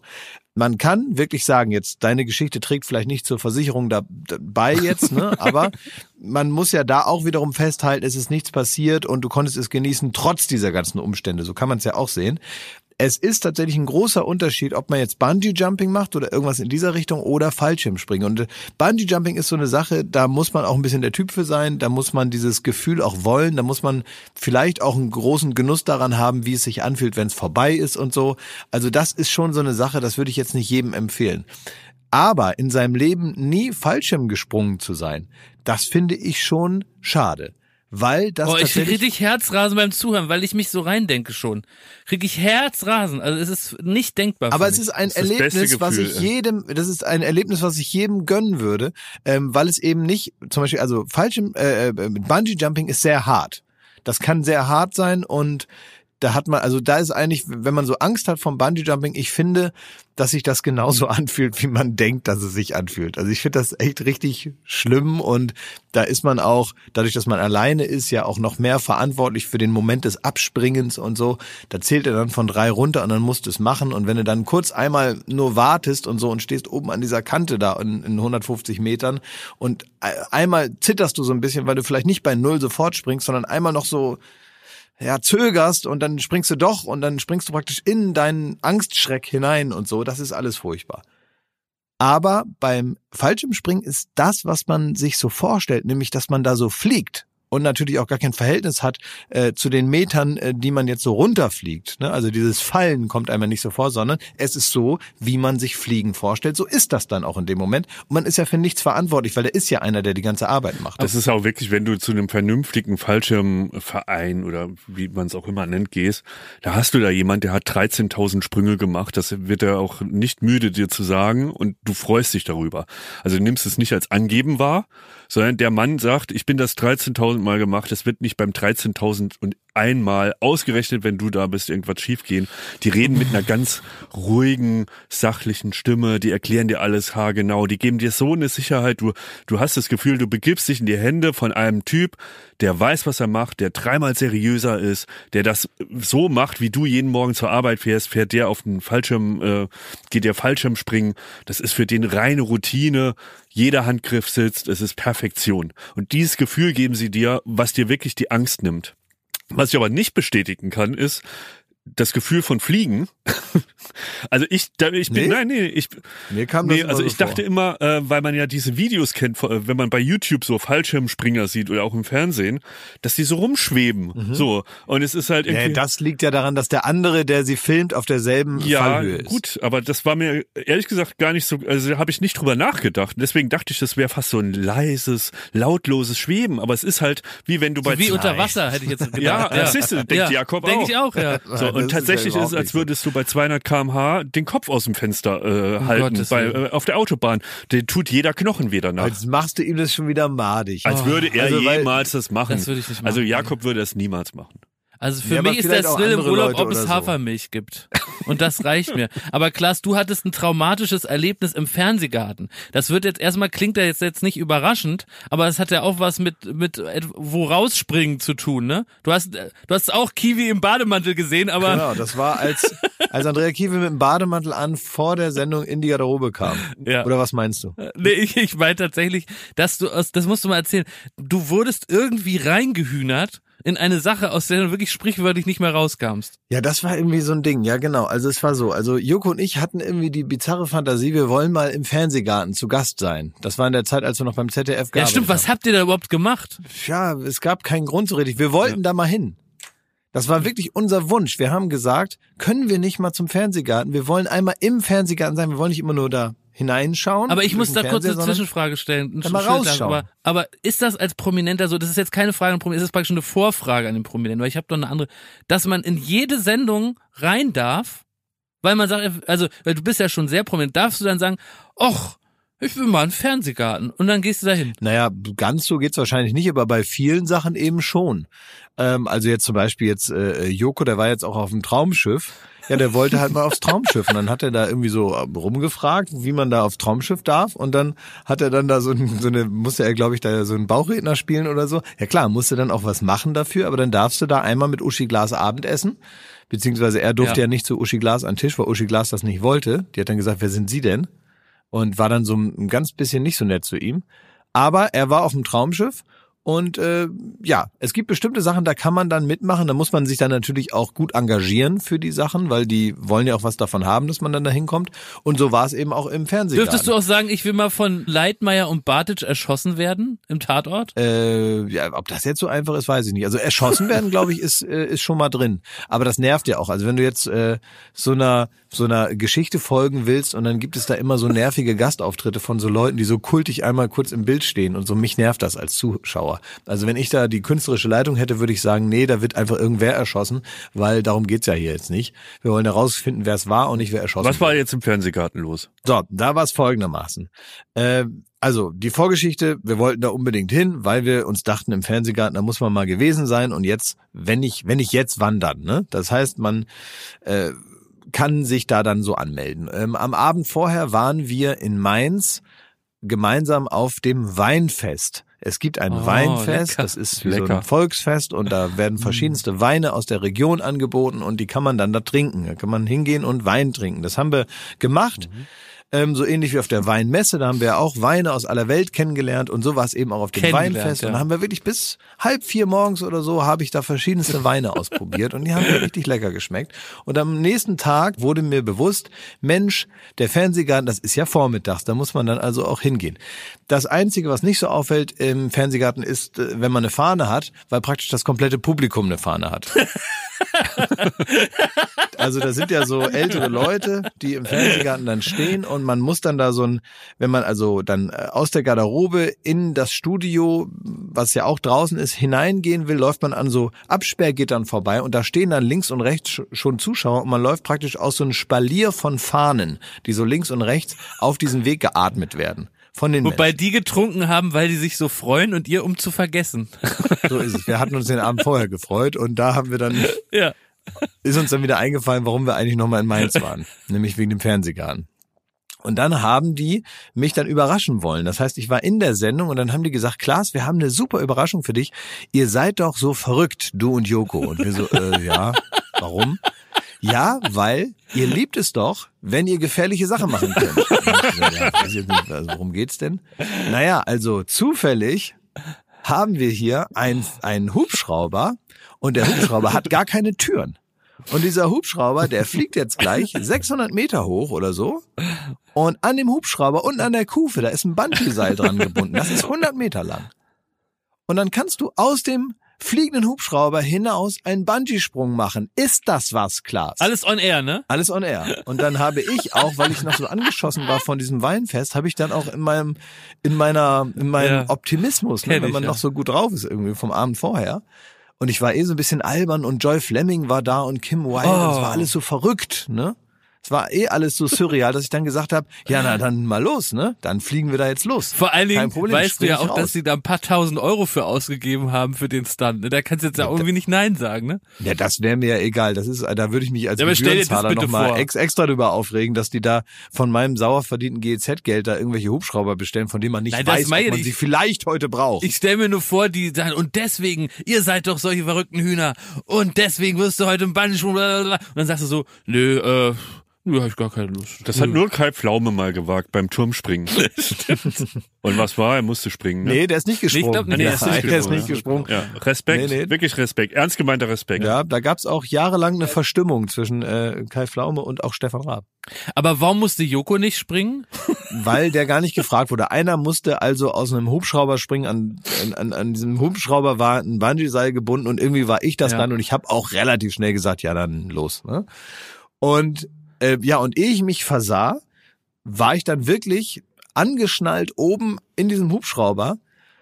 Und der, der Fernsehgarten wurde immer kleiner, war nur noch ein kleiner Punkt in meiner Wahrnehmung. Es war wahnsinnig hoch. Und ich saß dann so an der offenen Tür mit den Füßen so auf der Kufe und der Hubschrauber probierte so auf der Stelle zu bleiben, wackelte natürlich hier und da ein bisschen. Und ich war hinten noch so eingehakt und irgendwann war dann der Typ, der dann das da gemacht hat, hat mich dann so hinten ausgeklinkt und hat gesagt, naja, jetzt kannst du springen. Ich sag, wie springen? Ja, jetzt kannst du einfach springen. Und das ist halt der Moment, wenn du dann zu lange wartest, dann hast du einfach Todesangst nur. Ne? Du musst dann einfach schneller sein, als deine, als als als du das realisieren kannst, weil dann kriegst du Angst. Und äh, und wenn du einmal losgesprungen bist, dann brauchst du ja auch keinen Mut mehr, weil das ist dann ja nicht mehr, das kannst du dann ja nicht mehr äh, irgendwie aufhalten. Das passiert dann ja einfach. Man fällt dann ja nun. Ne? Und dann weiß ich noch, dass ich da dann da so, äh, dann bin ich da rausgesprungen und ich glaube, ich habe sogar noch einen Gag gemacht. Ich glaube, ich habe noch ganz laut gerufen, boah, ist das langweilig. Während ich fiel. Und der eigentliche Sprung, das, äh, da kam mein Gehirn gar nicht hinterher, ne, also vor allen Dingen an diesem Tag nicht, aber auch grundsätzlich, das habe ich nur so ganz verschwommen in Erinnerung und irgendwie, das ist dann ja auch, also es reißt einem dann ja also auch an den Füßen so, dann gibt's ja diesen Rebound, dass man dann nochmal hochfliegt und so, und dann wirbelt man da irgendwo durch die Luft und denkt, ja, was ist denn jetzt los, ne? Und es ist eh ein einziges Durcheinander im Kopf. Eine Sache hatte ich nicht bedacht. Normalerweise wird man nach dem Bungee-Springen, ich habe das ja schon ganz oft gemacht, ich habe bei meinem 13. Geburtstag den ersten Bungee-Sprung gemacht. Also ich kenne das und ich weiß, wie das abläuft. Normalerweise wird man dann so von dem Kran so abgelassen und man ist relativ schnell wieder auf dem Boden, nachdem man dann also dieses Wagnis begangen ist.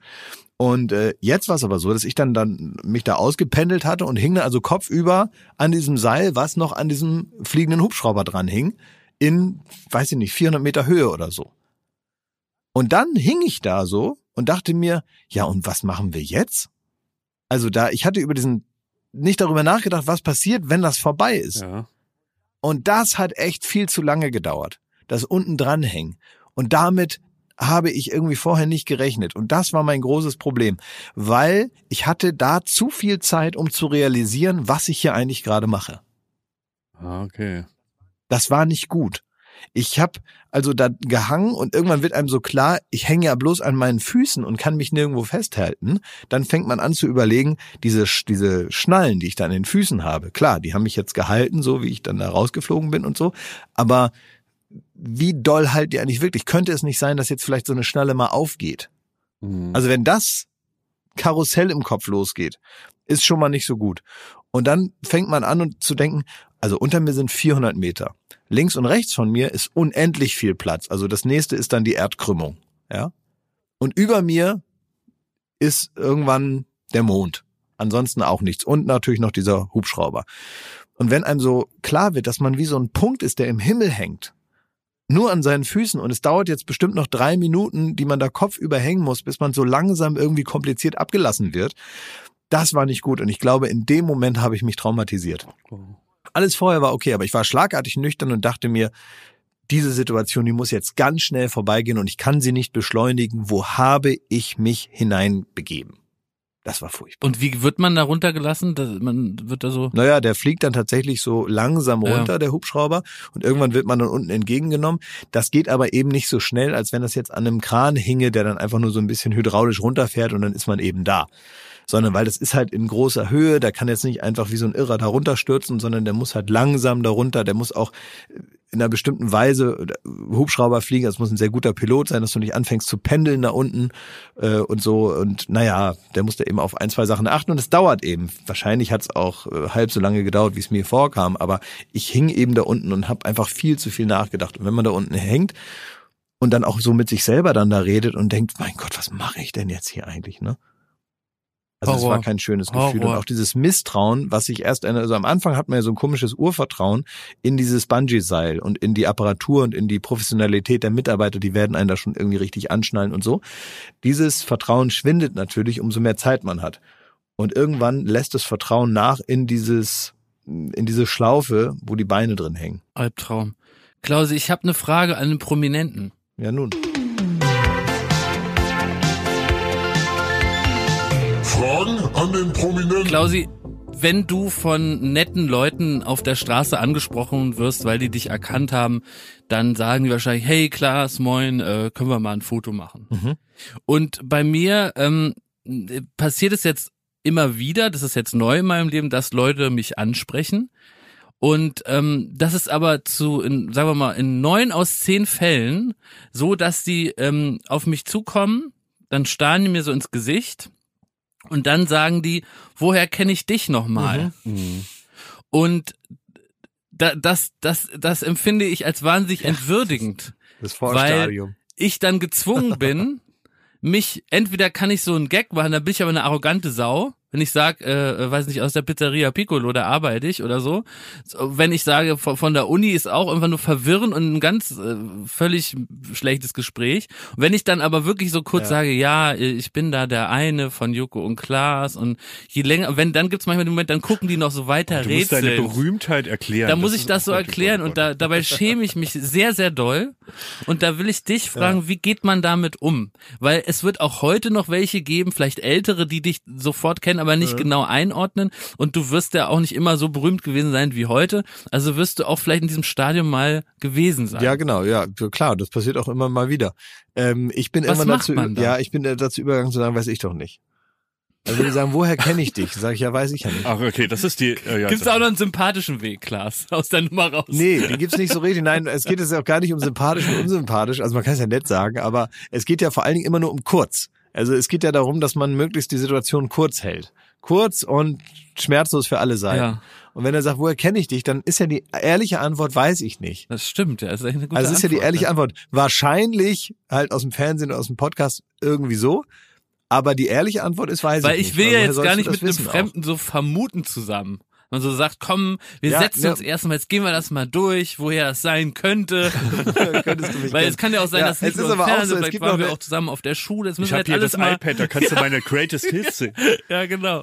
Also es gibt so mehrere, mehrere Abstufungen davon noch. Ähm, es gibt auch welche, die sagen, oder früher ist mir das immer passiert, die dann, also während Viva-Zeit haben die gesagt, bist du Klaas? Bist du Klaas? Und dann habe ich gesagt, äh, irgendwann habe ich dann gesagt, ja. Und dann haben die gesagt, nein, bist du nicht. Und dann war ich in der Beweispflicht, so aus seiner Sicht. Wo ich dann sage, ja, was soll ich sagen? Soll ich jetzt einen Personalausweis rausholen oder was? Muss ich mich jetzt hier ausweisen vor dir? Machst du jetzt hier so äh, äh, Ra- Rasterfahndung, ob Prominente auch Prominente sind oder was? Und, ähm, und das hat mich immer so genervt, wo ich dann sage, ist mir doch scheißegal, was du glaubst, wer ich bin. Also äh, ich sage das jetzt halt einfach, weil ich jetzt nett sein will und so weiter. Aber jetzt eine Diskussion darüber, wer ich sei, ähm, die möchte ich jetzt hier auf der Straße nicht führen, weil ich ja auch vielleicht ganz woanders hin will und mir das im Prinzip auch nicht so wichtig ist, äh, wie sicher du dich jetzt fühlst, dass ich auch ich bin. Manchmal gibt es aber auch Leute, die kommen zu mir und sagen den Satz, ähm, bist du der, für den ich dich halte? Och, nebulös. Und Ja. dann sage ich, ja, und dann sage ich, also wenn du mich für Kai Pflaume hältst, dann bin ich nicht. Ich weiß ja nicht, für wen du mich hältst, aber vermutlich bin ich das. Ich weiß es Hast du für jede genau. Situation, die passieren passiert- kann, schon so einen Satz ja, vorrätig? wahrscheinlich, weil sie ihm schon Ja. hundertmal passiert ist, ne? Ja, ne? Ja, und es gibt manchmal eine Sache ist mir noch im, ähm, im Gedächtnis, äh, die ist mir damals auch zu Viva-Zeiten, da ist mir das vielleicht noch anders äh, in Erinnerung geblieben und so. Ähm, da bin ich über die Straße gelaufen und da kommt mir einer entgegen und der schaut mich so an, war also völlig unbeeindruckt, auch nicht aufgeregt oder so. Der guckt mich nur an und sagt zu mir ganz monoton, Viva und so. und geht weiter. Und dann habe ich da so, da lief ich so die Straße runter und habe da so drüber nachgedacht, was der gemeint haben könnte. Viva ist klar, war mein Job damals, daher kannte der mich und so weiter. Ne? Aber was der alles unter diesem und so abgespeichert hat, das fand ich dann schon irgendwie interessant. Also was alles unter der Schublade und so in seiner Wahrnehmung verbucht wurde. Also alles in meinem Leben außerhalb von Viva. Ja. Meine Eltern, Ja, oder Gülschan. meine ne? Schule, meine Freunde, mein, mein erster Kuss, äh, meine, meine Hobbys, meine Gedanken, meine Träume, Was meine dich zum Gefühle. Menschen macht. Alles, alles, was mich zum Menschen macht, abgehakt mit einem und so auf dem Zebrastreifen. Viva und so. Ja, und das fand ich, da fand ich mein echtes Leben und mein Menschsein schon ein bisschen unterrepräsentiert in der Wahrnehmung der Leute und dachte mir, also ich muss schon irgendwas machen, damit das und so in der Wahrnehmung der Leute vielleicht noch mal ein bisschen wertvoller daherkommt. Apropos wertvoll, apropos Wahrnehmung des eigenen Lebens. Es wäre keine Baywatch Berlin Folge, wenn ich euch nicht deprimierendes aus meinem Ja. Alltag erzählen würde. Dankeschön. Und ich möchte kurz die, also mal kurz hier die passende Musik. Es wird nämlich, ich muss ehrlich sagen, ihr seid mir eine Oase dieser Tage. Ich war jetzt hier eine Stunde und ich habe mich am- amüsiert, ich habe gegrinst, ich habe gelacht. Und so funktioniert ja im besten Fall auch der, der Podcast für die Menschen da draußen. Allerdings habe ich die schlimmste Woche meines Lebens hinter mir. Bitte? Jawohl. Warum? Ist übertrieben, aber sie war sehr schlimm. Das klingt wie eine Themenwoche auf Kabel 1. Ich möchte mal zusammenfassen, was diese Woche alles passiert ist. Nummer eins. Mein äh, Fußballverein, der erste FC Kaiserslautern, hat Insolvenz angemeldet. Habe ich mir schon aufgeschrieben, Schmidt. Ach, hast du ja aufgeschrieben. Einen ja kurzen nett. Satz dazu. Also Klaas, was du nicht wissen kannst, Fußballclubs können so scheiße sein, dass die pleite gehen, dann ist einfach vorbei. ja, ich kenne das von, also von anderen äh, Leuten. aus Ich möchte mich Öffentlichkeit. dazu nicht äußern, weil das so ein ähnlich dünnes Eis ist. Also ähm, da kann man sich hart in die Nesseln setzen. Ich glaube aber an eine Haben positive die über ihre Zukunft. Verhältnisse gelebt? Wie Willi Herren. Ja, wie jeder scheiß Fußballverein, vielleicht noch ein bisschen dümmer als andere Fußballvereine, das schlechter versteckt irgendwann. Wir haben einen geilen Investor bei Hertha Schmidti. Schön blöd, dass ihr sowas nicht habt. ist ja toll mit, euch. hat ja viel gebracht bisher. ja. Aber es ist auch eine Chance. Ich glaube, die, die, das ist eine clevere Chance. Was ist denn das für eine Chance, pass wenn man auf. Durch die Corona-Krise hat der DFB gesagt, wenn jetzt in diesem Jahr eine, ein, ein Fußballverein insolvent geht, bekommt er nicht neun Punkte Abzug, wie in jedem anderen Jahr der Bundesliga sonst. Das ist ja wohl das Mindeste. Da haben wir den Virus. Dann kommt keiner mehr zum schönen Betze. Und dann soll man auch noch bestraft werden von der Fußballmafia DFB. dr- Neun Punkte abzugehen. Das ist das Allermindeste, Schmidt. Genau. Also, und das ist dieses Jahr ausgesetzt. Es gibt keinen Punktabzug. Deswegen ist das das beste Jahr für Insolvenz eines Fußballvereins, weil man keine sportliche Strafe kriegt. Und es ist eine, Das klingt schon, sagen wir mal, äh, sehr, sehr optimistisch, was du da. Nun lass ihn doch, er hatte doch die schlimme Woche. da wirklich so, komm, das haben, war, dass das die war da ja, das war ja nur der Montag. Das mit war ja nur leeren der Taschen da Montag. jetzt stehen. Also ich meine, von was sollen die denn noch die neun Punkte? Also weißt du, also wenn die da nicht mal mehr Geld für einen Sprit haben, um um zum Auswärtsspiel zu fahren, ne? Nicht mal Trikots können sie sich, muss sich von den Fans leihen, alte da- Trikots. nicht mal, wenn die sagen wir einen Ball, wenn die einen Ball irgendwie aus dem Stadion rausschießen, dann ist Spielabbruch. Die werden sich sanieren. Die werden sich sanieren. Das ist jetzt die Stunde Null und die werden da wie Phönix aus der Asche werden sie rausgehen. Und der alte Betzegeist wird wieder erwachen. Alles Liebe, alles Gute. Phoenix ohne Asche. Phönix ohne Asche. ja, Nummer zwei. Ich weiß nicht, ob sie dir vergangen, ich weiß, Glas will wieder nicht drüber reden, aber wir haben natürlich den Fernsehpreis nicht gewonnen. Wir waren Gratuliert. nominiert Ja. für? Joko Ja. Glas gegen Pro7 und wie 15 Minuten Doll. und haben es rechts und links um die Ohren gehauen gekriegt. Kein Sieg für uns, weil wir uns einfach mit diesen 15 Minuten nicht genug angestrengt haben. Das war einfach nicht schle äh, nicht gut genug, das war zu Oh, schlecht. also so- also- das ist einfach Wie wie wie angeschossen kannst du dich eigentlich noch präsentieren hier? Ja, ist mir wurscht. So, dann Nummer drei. Ich habe euch ja voller Stolz erzählt, dass ich unter Persönlichkeiten in meinem Wikipedia-Eintrag gelistet werde äh, bei meinem ähm, Heimatdorf Kirberg. Ja, du bist eine große Persönlichkeit Kirbergs. Pustekuchen. Wie? Irgend so, äh, irgend so ein Wikipedia-Nazi hat da jetzt mich angegeben, das wäre irrelevant. Was? Ich wäre als Persönlichkeit in meinem Heimatdorf irrelevant. Also du wurdest aus den Geschichtsbüchern von Kirberg gestrichen? Aus der Chronik rausgestrichen. Ich wurde ersetzt. Tintenkiller aus dem goldenen Buch entfernt? Ich wurde Oh, weil das ist, wir, Nein, weißt du, Klaas, ey, das nein, ist nein, wie in nein. so Filmen. Nein, Klaas, es ist noch schlimmer. Ich wurde ersetzt. Und jetzt raten, nein, ihr werdet nicht raten, durch wen. Wie, du wurdest ersetzt? Ein, ein neuer Schmidt steht da. Hä? Ja, die haben Ja? mich rausgestrichen wegen Irrelevanz. Ich habe mit der Chronik von Kirberg, mit der Geschichte von Kirberg einfach nichts zu tun. Was ist das? So, ähm, kann ich auch verstehen unter normalen Umständen, aber ich wurde ersetzt durch die Ex-Pornodarstellerin Vivian Schmidt, die, die in meinem Heimatdorf einen Bauernhof gekauft hat und da an der, an der Grenze zu Mörsbach auf einem Bauernhof lebt. Und dann steht, also wait. bei mir stand da zweifacher Grimme-Preisträger. Ist die Jetzt geboren ist es da? eine, nein. Die hat da nur den Bauernhof gekauft? Und jetzt ist es eine Venus-Gewinnerin und die hat das, hat mich ersetzt. Aber die ich kommt bin- ja nicht mal von da. Die kommt noch nicht von da, hat da irgendeinen Bauernhof, ist die Ex-Pornodarstellerin Vivian Schmidt, ein großes Verdienst für uns alle. Wir waren selber schon mal, haben mit ihr gedreht, aber jetzt, jetzt, jetzt wurde ich ersetzt durch eine Venus-Gewinnerin. Das ist also relevant genug und ich bin rausgeflogen. Das heißt, du musst da jetzt einen größeren Bauernhof erst wieder kaufen, um da wieder äh, im Ranking hochzukommen oder was? Ja, und da habe ich mich an Klaas Worte, der hat mir das ja vor zwei Wochen schon mal so ans Herz gelegt, dass ich einfach meine Position im Leben einnehmen muss und akzeptieren muss. Und ich muss sagen, dieser ganze Scheiß da um den blauen Haken, den können sie sich irgendwie in die Haare Was? Ist schmieren. vorbei? Es, nein, ich krieg ihn nicht. Ich werde ihn nie kriegen, weil Klaas völlig recht hat. Ich bin kein Promi. Ich bin nicht mal ansatzweise. Ich finde jetzt wieder statt hinter der Kamera. Ich bin wieder der Idiot, auf den ihr zwei rumhampeln könnt. So, und ich habe in dieser Chronik von Kirberg auch nichts verloren. Vivian Schmidt hat mich komplett ersetzt und das zu Recht. Klaas, du hattest recht. Ich hätte früher auf dich hören sollen. Ich habe Luftschlösser gebaut, die jetzt zerfallen sind wie der Eisberg in Grönland. Excuse my French, aber du wurdest gefickt, Schmidti. Richtig.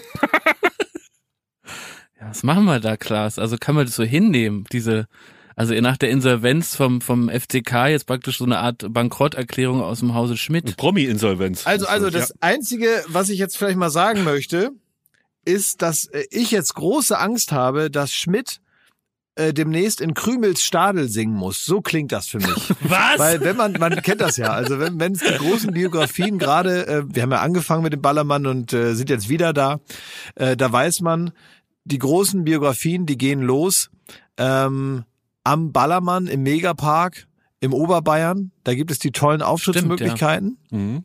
Und dann heißt es irgendwann, wenn äh, man muss weg, man wird vertrieben aus dem Paradies und muss in Pagera in Krümelstadel auftreten.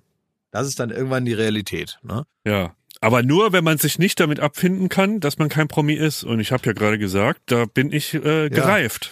Ich weiß meinen Platz. Ich Also Kn- Krümelstall muss man kurz sagen, das ist so ein Ort, das ist einfach eine Bar in Pagera, wie du ja richtig sagst, das kennt man sonst nicht, ist sonst nicht auf der mallorquinischen Landkarte und da treten so Leute auf wie Jens Büchner seinerzeit oder auch Nadel. mhm. Genau. es gibt Und keine Bühne, sondern man tritt auf, indem das Playback läuft und man praktisch den Leuten auf dem Tresen über die Biere steigt. genau, man muss halt auch da sein, während die eigene CD läuft. Das ist so ein bisschen die Grundanforderung. Das wiederum könnte ich machen. Und, ne? ähm, und, und, und da will ich dich vor bewahren. Also das möchte ich jetzt nicht, weil das ja auch, sagen wir mal, das ist so ein bisschen, ähm, das wirft ja auch ein schlechtes Licht auf mich. Ne? Man äh, kennt das ja oft von, von Prominenten, dass dann gesagt wird, ja, dem geht's zwar gut und alles ist wunderbar, aber um seine Schwester, seine Schulfreunde Stimmt, oder seine schlecht, ja. Ostcousinen, wie damals der Ja. Schröder, da wird Ja. sich nicht gekümmert und dann wirft das ein schlechtes Licht auf mich und mein Sozialverhalten, dass ich dich da nicht raushole. Und deswegen möchte ich nicht, dass du so in aller Öffentlichkeit abschmierst und das dann irgendwann heißt, ah, jetzt hat er hier wie bei Nadel so, jetzt hat er wieder einen Job irgendwo beim Bäcker und so und Ja. äh, das würde mich dann schon auch irgendwie mit Ja. reinreißen, weil ich äh, persönlich würde ich sagen, ist dein Problem, aber es wirkt halt für mich schlecht in der Öffentlichkeit, wenn ich dich einfach das so heißt, dann wie kann, was, kannst, abstinken lasse. was kannst du für mich tun? Würdest du jetzt Geld bezahlen, damit Schmidti nicht in Krümels äh, Stadel Ja. auftritt? Also, wenn das jetzt nicht ist wie beim wie bei deinem Fußballverein, dass man einfach sagt, da pumpt man jahrelang die Millionen rein und trotzdem ist es irgendwann weg. Aber der Ja. FCK ist wichtig für die Region. Sicher, Schmidti, ja, sicher. na klar, aber gut, also dann hast du mal ein Argument weniger, weil du bist ja jetzt nicht so ein Wirtschaftsfaktor in Berlin, ne? Ähm, dass ich jetzt sage, wenn ich das Gefühl habe, das ist wirklich, das kurbelt äh, dich und deinen kleinen Thomas Schmidt Betrieb, die Firma Thomas Schmidt noch mal richtig an und dann kommt irgendwann noch wieder von alleine Ja. Geld. Das ist gut.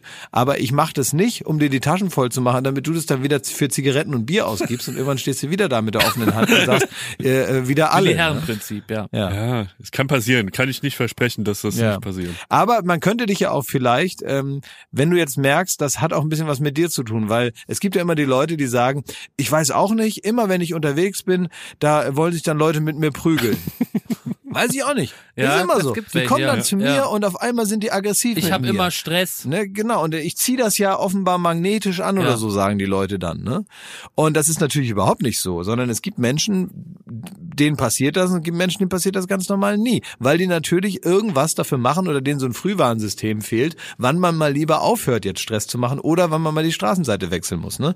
Und vielleicht könnte es ja auch so sein, dass du das entgegennimmst. Und vielleicht muss man da therapeutisch ran. Und ich habe jetzt was gesehen bei Kabel 1, wie man also mit Leuten umgeht, mit äh, jungen Menschen, die ein bisschen aus der Spur geraten sind, wie man die wieder zurück in die echte Welt bekommen äh, kann, dass auch die Eltern zu Hause mit dem wieder klarkommen, dass sie einen Schulabschluss machen und ein wertvolles Mitglied der Gesellschaft werden. Wisst ihr, wie das geht? Nee.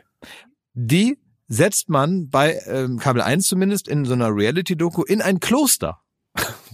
Die müssen dann für mehrere Wochen in ein Kloster und müssen da mit Ordensschwestern gemeinsam leben und davon versprechen sich, vermutlich die da übergeordneten Pädagogen, versprechen sich davon eine Besserung bei den Jugendlichen. Dass man das jetzt auch noch filmt und man vielleicht als Zuschauer Freude hat daran, dass das nicht sofort klappt. Aber klar, dass da ist das denn ein ganz schönes Kloster hier irgendwo in Deutschland? Wellnesskloster? Nee, das, äh, das weiß ich nicht mehr. Nee, das ist ein Kloster sonst wo irgendwie und es ist nicht so schön. Aber was ich, da, was ich dazu sagen möchte, Jakob, ich verstehe ja, ähm, dass äh, das große Ziel auch von Kabel 1 ist ja, den Jugendlichen einfach das Leben wieder einfacher zu Ja. gestalten. Das ist das große übergeordnete Ja. Ziel. Denen soll es besser gehen, die sollen dann wieder klarkommen. Und dann, erst wenn das passiert ist, ähm, atmet man auch auf in der äh, Chefetage bei Kabel 1 und sagt, wir haben diesen Jugendlichen eine Perspektive geboten. Dass man natürlich als Nebeneffekt ähm, wenn man da jetzt also mit der Kamera drauf hält, auch mal sieht, wie da zwei Welten aufeinander prallen, die vielleicht gar nichts miteinander Das zu tun haben zufällig. und dann natürlich auch ein Konflikt entsteht, dann ist das ja hier und da auch mal witzig oder spannend und so. Das muss man, das ist ja, das passiert ja eben auch. Ne? Und ich finde, da muss man sich auch nicht schämen dafür, dass man als Zuschauer das vielleicht auch mal unterhaltsam findet oder als Fernsehsender, dass man das dann auch zeigt, weil das übergeordnete Ziel ist es ja jungen Leuten Meinst du, die haben auch helfen, aus ne? Versehen nur so die härtesten Klöster weltweit ausgesucht dafür, oder? umso härter das Kloster, desto schneller ist Ja. äh, der, der junge Mensch ja wieder auf dem rechten Weg. Ja, stimmt, da hast du natürlich recht. Ja, klar, logisch, ja. Ne? Und das äh, sind dann die härtesten Klöster der Welt. Und da habe ich einen Ausschnitt gesehen, äh, den fand ich sehr bezeichnend. Da muss ich sagen, vielleicht könnte man da mal einschreiten. Da gab es also eine Ordensschwester und so ein junges Mädchen, die, äh, naja, sich nicht immer ganz an die Regeln hält äh, und gehalten hat und dann eben in diesem Kloster gelandet ist. Und ich habe nur diesen kleinen Ausschnitt gesehen und da war ich doch schon einigermaßen überrascht, wie man mit so einer geistlichen Frau umgehen kann. Da gab es so ein kleines Gerangel irgendwie, weiß nicht genau, was passiert ist. Und dann zog sie also so ein bisschen so an der Kutte von der Nonne und die Nonne zog so an der Helly Hansen Jacke von dem Mädchen und dann hat das Mädchen immer gesagt, ey, lass mich mal in Ruhe, Mann, ich mach was ich will hier, ich mach was ich will. Pass mal auf, du Fotzenjunge. Und dann hat also dieses Mädchen die Nonne Fotzenjunge genannt. Und da dachte ich mir, also Beleidigung und auch mal ein bisschen frech werden, mal sagen, du Dummkopf oder so, oder du, du Blödmann oder so, das kann einem ja mal rausrutschen. Man Aber- kann auch mal schreien, ich stimme mit ihren Werten nicht überein, junge Dame. Ja, oder zu sagen, äh, äh, ich, ich bin übrigens gar nicht so geistlich wie Sie und ich führe ein anderes, viel freieres Leben. Das kann einem auch mal so rausplatzen. Aber dass man sagt, du Fotzenjunge, fass mich mal nicht an, du Fotzenjunge. Wie kommt man auf den, wie kommt man auf Fotzen, Junge? Also muss man denn eine Nonne Fotzenjunge nennen? Bin ich jetzt spießig? Bin ich alt und verkalkt? Bin ich zu Nein, konservativ? da hört's auf, Nehme ich da zu genau? Oder muss es einfach nicht sein, dass man einen, eine Nonne Ist nicht okay, ist Nicht okay. Wirklich Das nicht. ist uncool. Das ist uncool. Fotzenjunge. Aber sag mal, Klaas, ist das nicht auch ein, TV-Tipp? Ab ins Kloster heißt das Ganze. Man kann die erste Staffel auf Kabel herrlich. 1 und bei Join kann man Also, die gucken. es ist herrlich. Und ähm, es gibt manchmal einfach Situationen, in denen man, in dem kommt das so aus, äh, man kennt das so vom Autofahren, ne? Da, Stimmt. da kommen manchmal auch die absurdesten Beleidigungen aus mir Wie raus. Tourette manchmal. dann, da sagt du Affenvogel oder so, sage ich dann, ne? Und denk, das macht ja gar keinen Sinn, Affenvogel, was soll das sein? Und das bei diesem Mädchen. Bei diesem Mädchen, also das Wort Fotzenjunge so raus, rausgeknattert kommt, ne? Das ist also wirklich, fand ich Also ich- 1A. Hat mich richtig, fand Ich will überhaupt nicht ausschließen, dass wir der zweiten Staffel mal ein bisschen mehr Aufmerksamkeit schenken in der in der äh, Herbstzeit dann von Late Night Berlin. Also da, wir haben das im Auge, liebe Kabel 1 Freunde, wir haben das im Auge. Ich bin froh, dass es jetzt um den Fotzenjungen ging und äh, die, die Conclusio der Story nicht ist, dass ihr mich ins Kloster stecken wollt. Nee, das Naja, würden wir nicht machen. Ey, übrigens, wobei, ab zum ja, Thema Moment, Klaas, unpassende Beleidigung. Eine Sache noch zum. Thema unpassende Beleidigung. Ähm, in einer ähnlichen Situation fällt mir gerade ein, war meine Schwester mal sehr aufgeregt. Die war mal sehr sauer auf mich und hat mich dann am gemeinsamen Familienmittagstisch äh, vor allen aus der Familie Hurensohn genannt. Das ist natürlich als Schwester nicht die beste Beleidigung. Ich habe ich hab meine Mutter mal als Kindergartenkind mit dem schlimmsten Ausdruck belegt, der mir in diesen Jahren eingefallen ist und den ich je gehört hatte. Und weil ich da so wütend war, habe ich gesagt, du Arschbulette. und da hat's, da war also wirklich, da stand keine Wand mehr, wo sie mal stand. Das war wirklich, das war praktisch die größte Form des Hasses. Hattest du ein Segelschiffverbot? Ich hatte dann, ich hatte dann Cappuccino. Zwei Tage. Du gehst jetzt aufs Motorboot. Ja, aber ich muss sagen, Klaas, also ich finde das eigentlich gar keine schlechte Idee, dass der Schmidt mal ins Kloster geht und sich einfach mal wieder so ein bisschen auf Werte besinnt. Also man sagt ja auch wertkonservativ. Sind das die richtigen Werte? Sein ganzes Leben einem kleinen blauen Symbol am Instagram-Account ähm, zu widmen. Sind das die richtigen Werte oder ist es vielleicht gar nicht schlecht, wenn da mal so eine Nonne oder irgendwie ein Geistlicher auf Schmidt zugeht und mal mit ihm ein wenig über Gott und die Welt redet und so ein bisschen schaut, dass da vielleicht die ganze, ganze Wertekompass nochmal neu, neu ausgerechnet wird und dass dieser Magnet Instagram, der den Kompass nur noch auf diesen blauen Haken ausrichtet, dass der mal wegkommt. Hm, ist der Fotzenjunge werden- mal wieder ein bisschen beruhigt, meinst du? Ja, richtig, ja. Soll ich euch zum Abschluss noch mein, äh, den letzten Tag der schlimmen Woche erzählen? Bitte. was da noch vorgefallen ist. Ich habe ja meine neue Wohnung, es geht nicht um Umzug, keine Sorge. Danke. Und die ist relativ nah am Wasser und in meinem Wasser gebaut. ja, am Wasser gebaut. Und im Sommer jetzt sind da ganz viele Boote unterwegs und auch viele Kollegen und so, die ähm, da sich so ein Schlauchboot mit einem Elektromotor und die fahren dann da vor der vor, vor der Wohnung rum. Und das war in meinen Träumen immer so, ach Mensch, ey, das wird so geil. Da kommen mal Freunde und Bekannte, die, die ankern da mit dem Boot, holen dich ab auf ein Feierabendbier, dann geht's in den Sonnenuntergang, fährt man noch eine Runde, lässt sich wieder raus und guckt dann wieder Fernsehen. So, also irgendwie äh, gesellig mit dem Wasser. Jetzt zeichnet sich langsam ab, was der tatsächliche Effekt ist. Es spricht sich rum, dass ich da eine Wohnung habe. Die Leute fahren mit ihrem Boot darum und saufen sich ein, ankern, kommen an meinen Garten und fragen, ob sie mal kurz aufs Klo können. Das heißt, du bist wie so eine gigantische Toilette. Ich du bin wie so ein Dixie-Klo. Dixie-Klo. Ich habe mir, äh, ich bin Mieter eines Dixie-Klos für die ganzen Firebeaster, die da auf der Spree rumtuckern. Die lassen ihre, ihre Pisse bei dir, aber äh, keine Ja. Gesellschaft. Ja. Oh Gott, das Ja. ist ja wirklich Da schlimm. fragt mich niemand, ob traurig. ich mal mit darf aufs Boot, sondern die fragen nur, ob sie da mal kacken können und dann gehen sie wieder äh, mit ihren Freunden Das aufs heißt, Boot. du sitzt da schön in deinem Garten, ja, und dann kommt Mit so einem Pori mit seinem Kittel. Schlauchboot und will mal pissen. Hast du dann so einen weißen Kittel und so ein Tuch im Haar und so ein Tellerchen, wo schon 50 Cent Stücke drauf sind? Jeder, der da an den Zaun kommt, der kriegt ab jetzt so einen Fotzenjunge. Aber du, du riechst einfach das Business nicht. Also da stellst du so ein paar Deos auf, gibst ein paar Gummibärchen, Kondome und dann machst du da noch eine Mark draus. ich möchte dieses Business nicht. Naja, geht's dir wohl Wie zu gut. Kondome. Da darf man jetzt auch bei Schmidt dann im Häuschen kurz bumsen. Ja, klar. Kannst ja nicht auf dem Schlauchboot. Da muss ich aufpassen mit, also meinen, äh, mit meinen Lichtern. könntest du ne? einfach so ein Herzchen ins Fenster stellen und dann ist das die neue Anlaufstelle. Da Ja. auch mal ganz neue Leute Richtig, kennen. Das müssen ja nicht Business, immer nur Bekannte Business. sein. Business, Business. Ich möchte noch diesen Podcast nutzen und unseren Partner-Podcast, unseren sportlichen Partner-Podcast einfach mal Luppen grüßen, mit Felix und Toni Kroos. Denn Toni Kroos hat in dieser Woche äh, das erste Spiel gemacht für Real Madrid. Und was ist geschehen? Wumms, die Bude war drin. Hab ich gesehen Und der sogar. Ball wurde losgeschickt von Toni Kroos himself. Ein herrliches Tor. Ein herrliches Tor. Es hat mir große Freude gemacht, dass ähm, der alte Mann kann's noch, kann man sagen. Und der Bruder wiederum, gestern äh, hat das möglich gemacht, ist mit Union in der Bundesliga geblieben. Das hat die beiden ja gerade im letzten Podcast auch nochmal sehr beschäftigt. Kann ich immer sehr empfehlen. Das höre ich wahnsinnig gerne. Ähm, ich habe noch zwei Sachen und zwar einmal möchte ich darauf hinweisen, dass wir ja demnächst äh, von der normalen Baywatch Berlin äh, Show übergehen in äh, ein Spezial, was mehrere Wochen lang hier laufen wird. Also für Sie, liebe Zuhörer, ändert sich gar nichts. Es geht einfach weiter mit Baywatch Berlin. Aber äh, ihr werdet äh, vielleicht hier und da einen atmosphärischen Unterschied merken, denn es ist nicht einfach Baywatch Berlin, sondern Baywatch Berlin Summer Breeze. Das heißt, wir machen, wir Das machen heißt, wir machen keine, Sommerpause? wir machen keine Sommerpause. Wir machen einfach weiter und machen ähm, Baywatch Berlin Summer Breeze. Das wird genau dasselbe sein wie immer. Wir werden nur urlaubsmäßiger drauf sein, also wir als Menschen. Die Musik wird ein bisschen angepasst und auch unser Coverbild, also das, was man so sieht, wenn man den Podcast anmacht in den äh, verschiedensten äh, Abspielgeräten, das möchten wir auch nochmal ändern. Und da ist jetzt die Mithilfe ähm, gefordert. Ich habe gerade eben, als äh, ich gehört habe, dass da Thomas mittlerweile so eine Art öffentliches Dixie-Klo betreibt und da im weißen Kittel sieht, äh, da ging eigentlich schon wieder ähm, äh, ging schon wieder so, äh, ging so Photoshop-Gedanken los. schon wieder los. Und da dachte ich mir, vielleicht könnt ihr uns ja helfen und uns praktisch ein Baywatch Berlin Cover machen äh, für unsere Spezialausgaben jetzt im Sommer.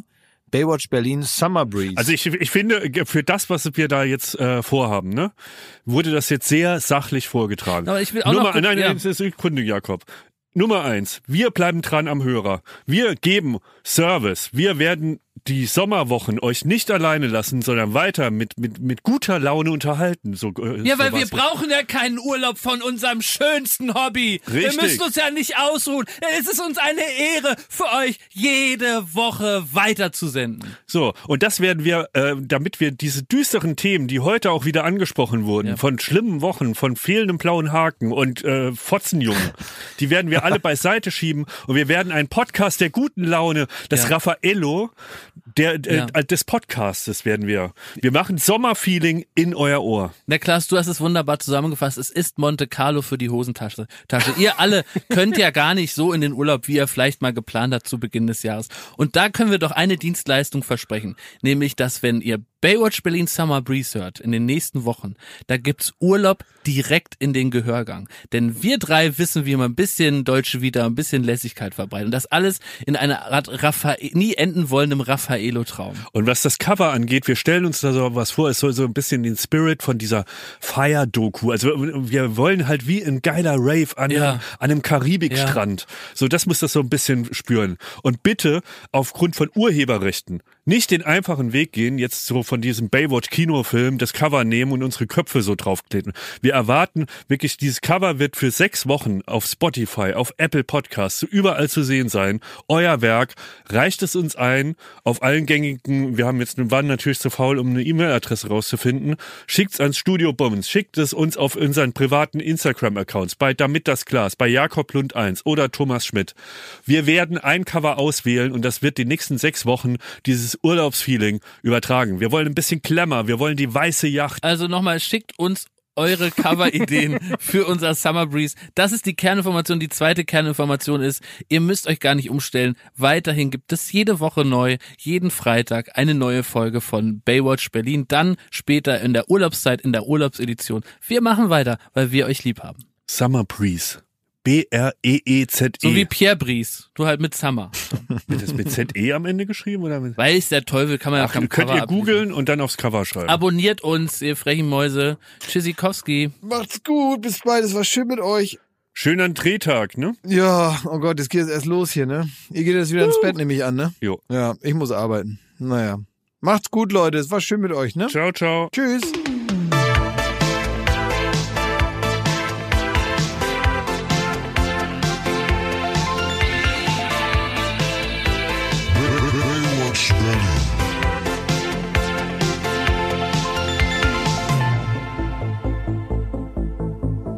Baywatch Berlin ist eine Studio Bummens Produktion in Zusammenarbeit mit Late Night Berlin und freundlicher Unterstützung der Florida Entertainment.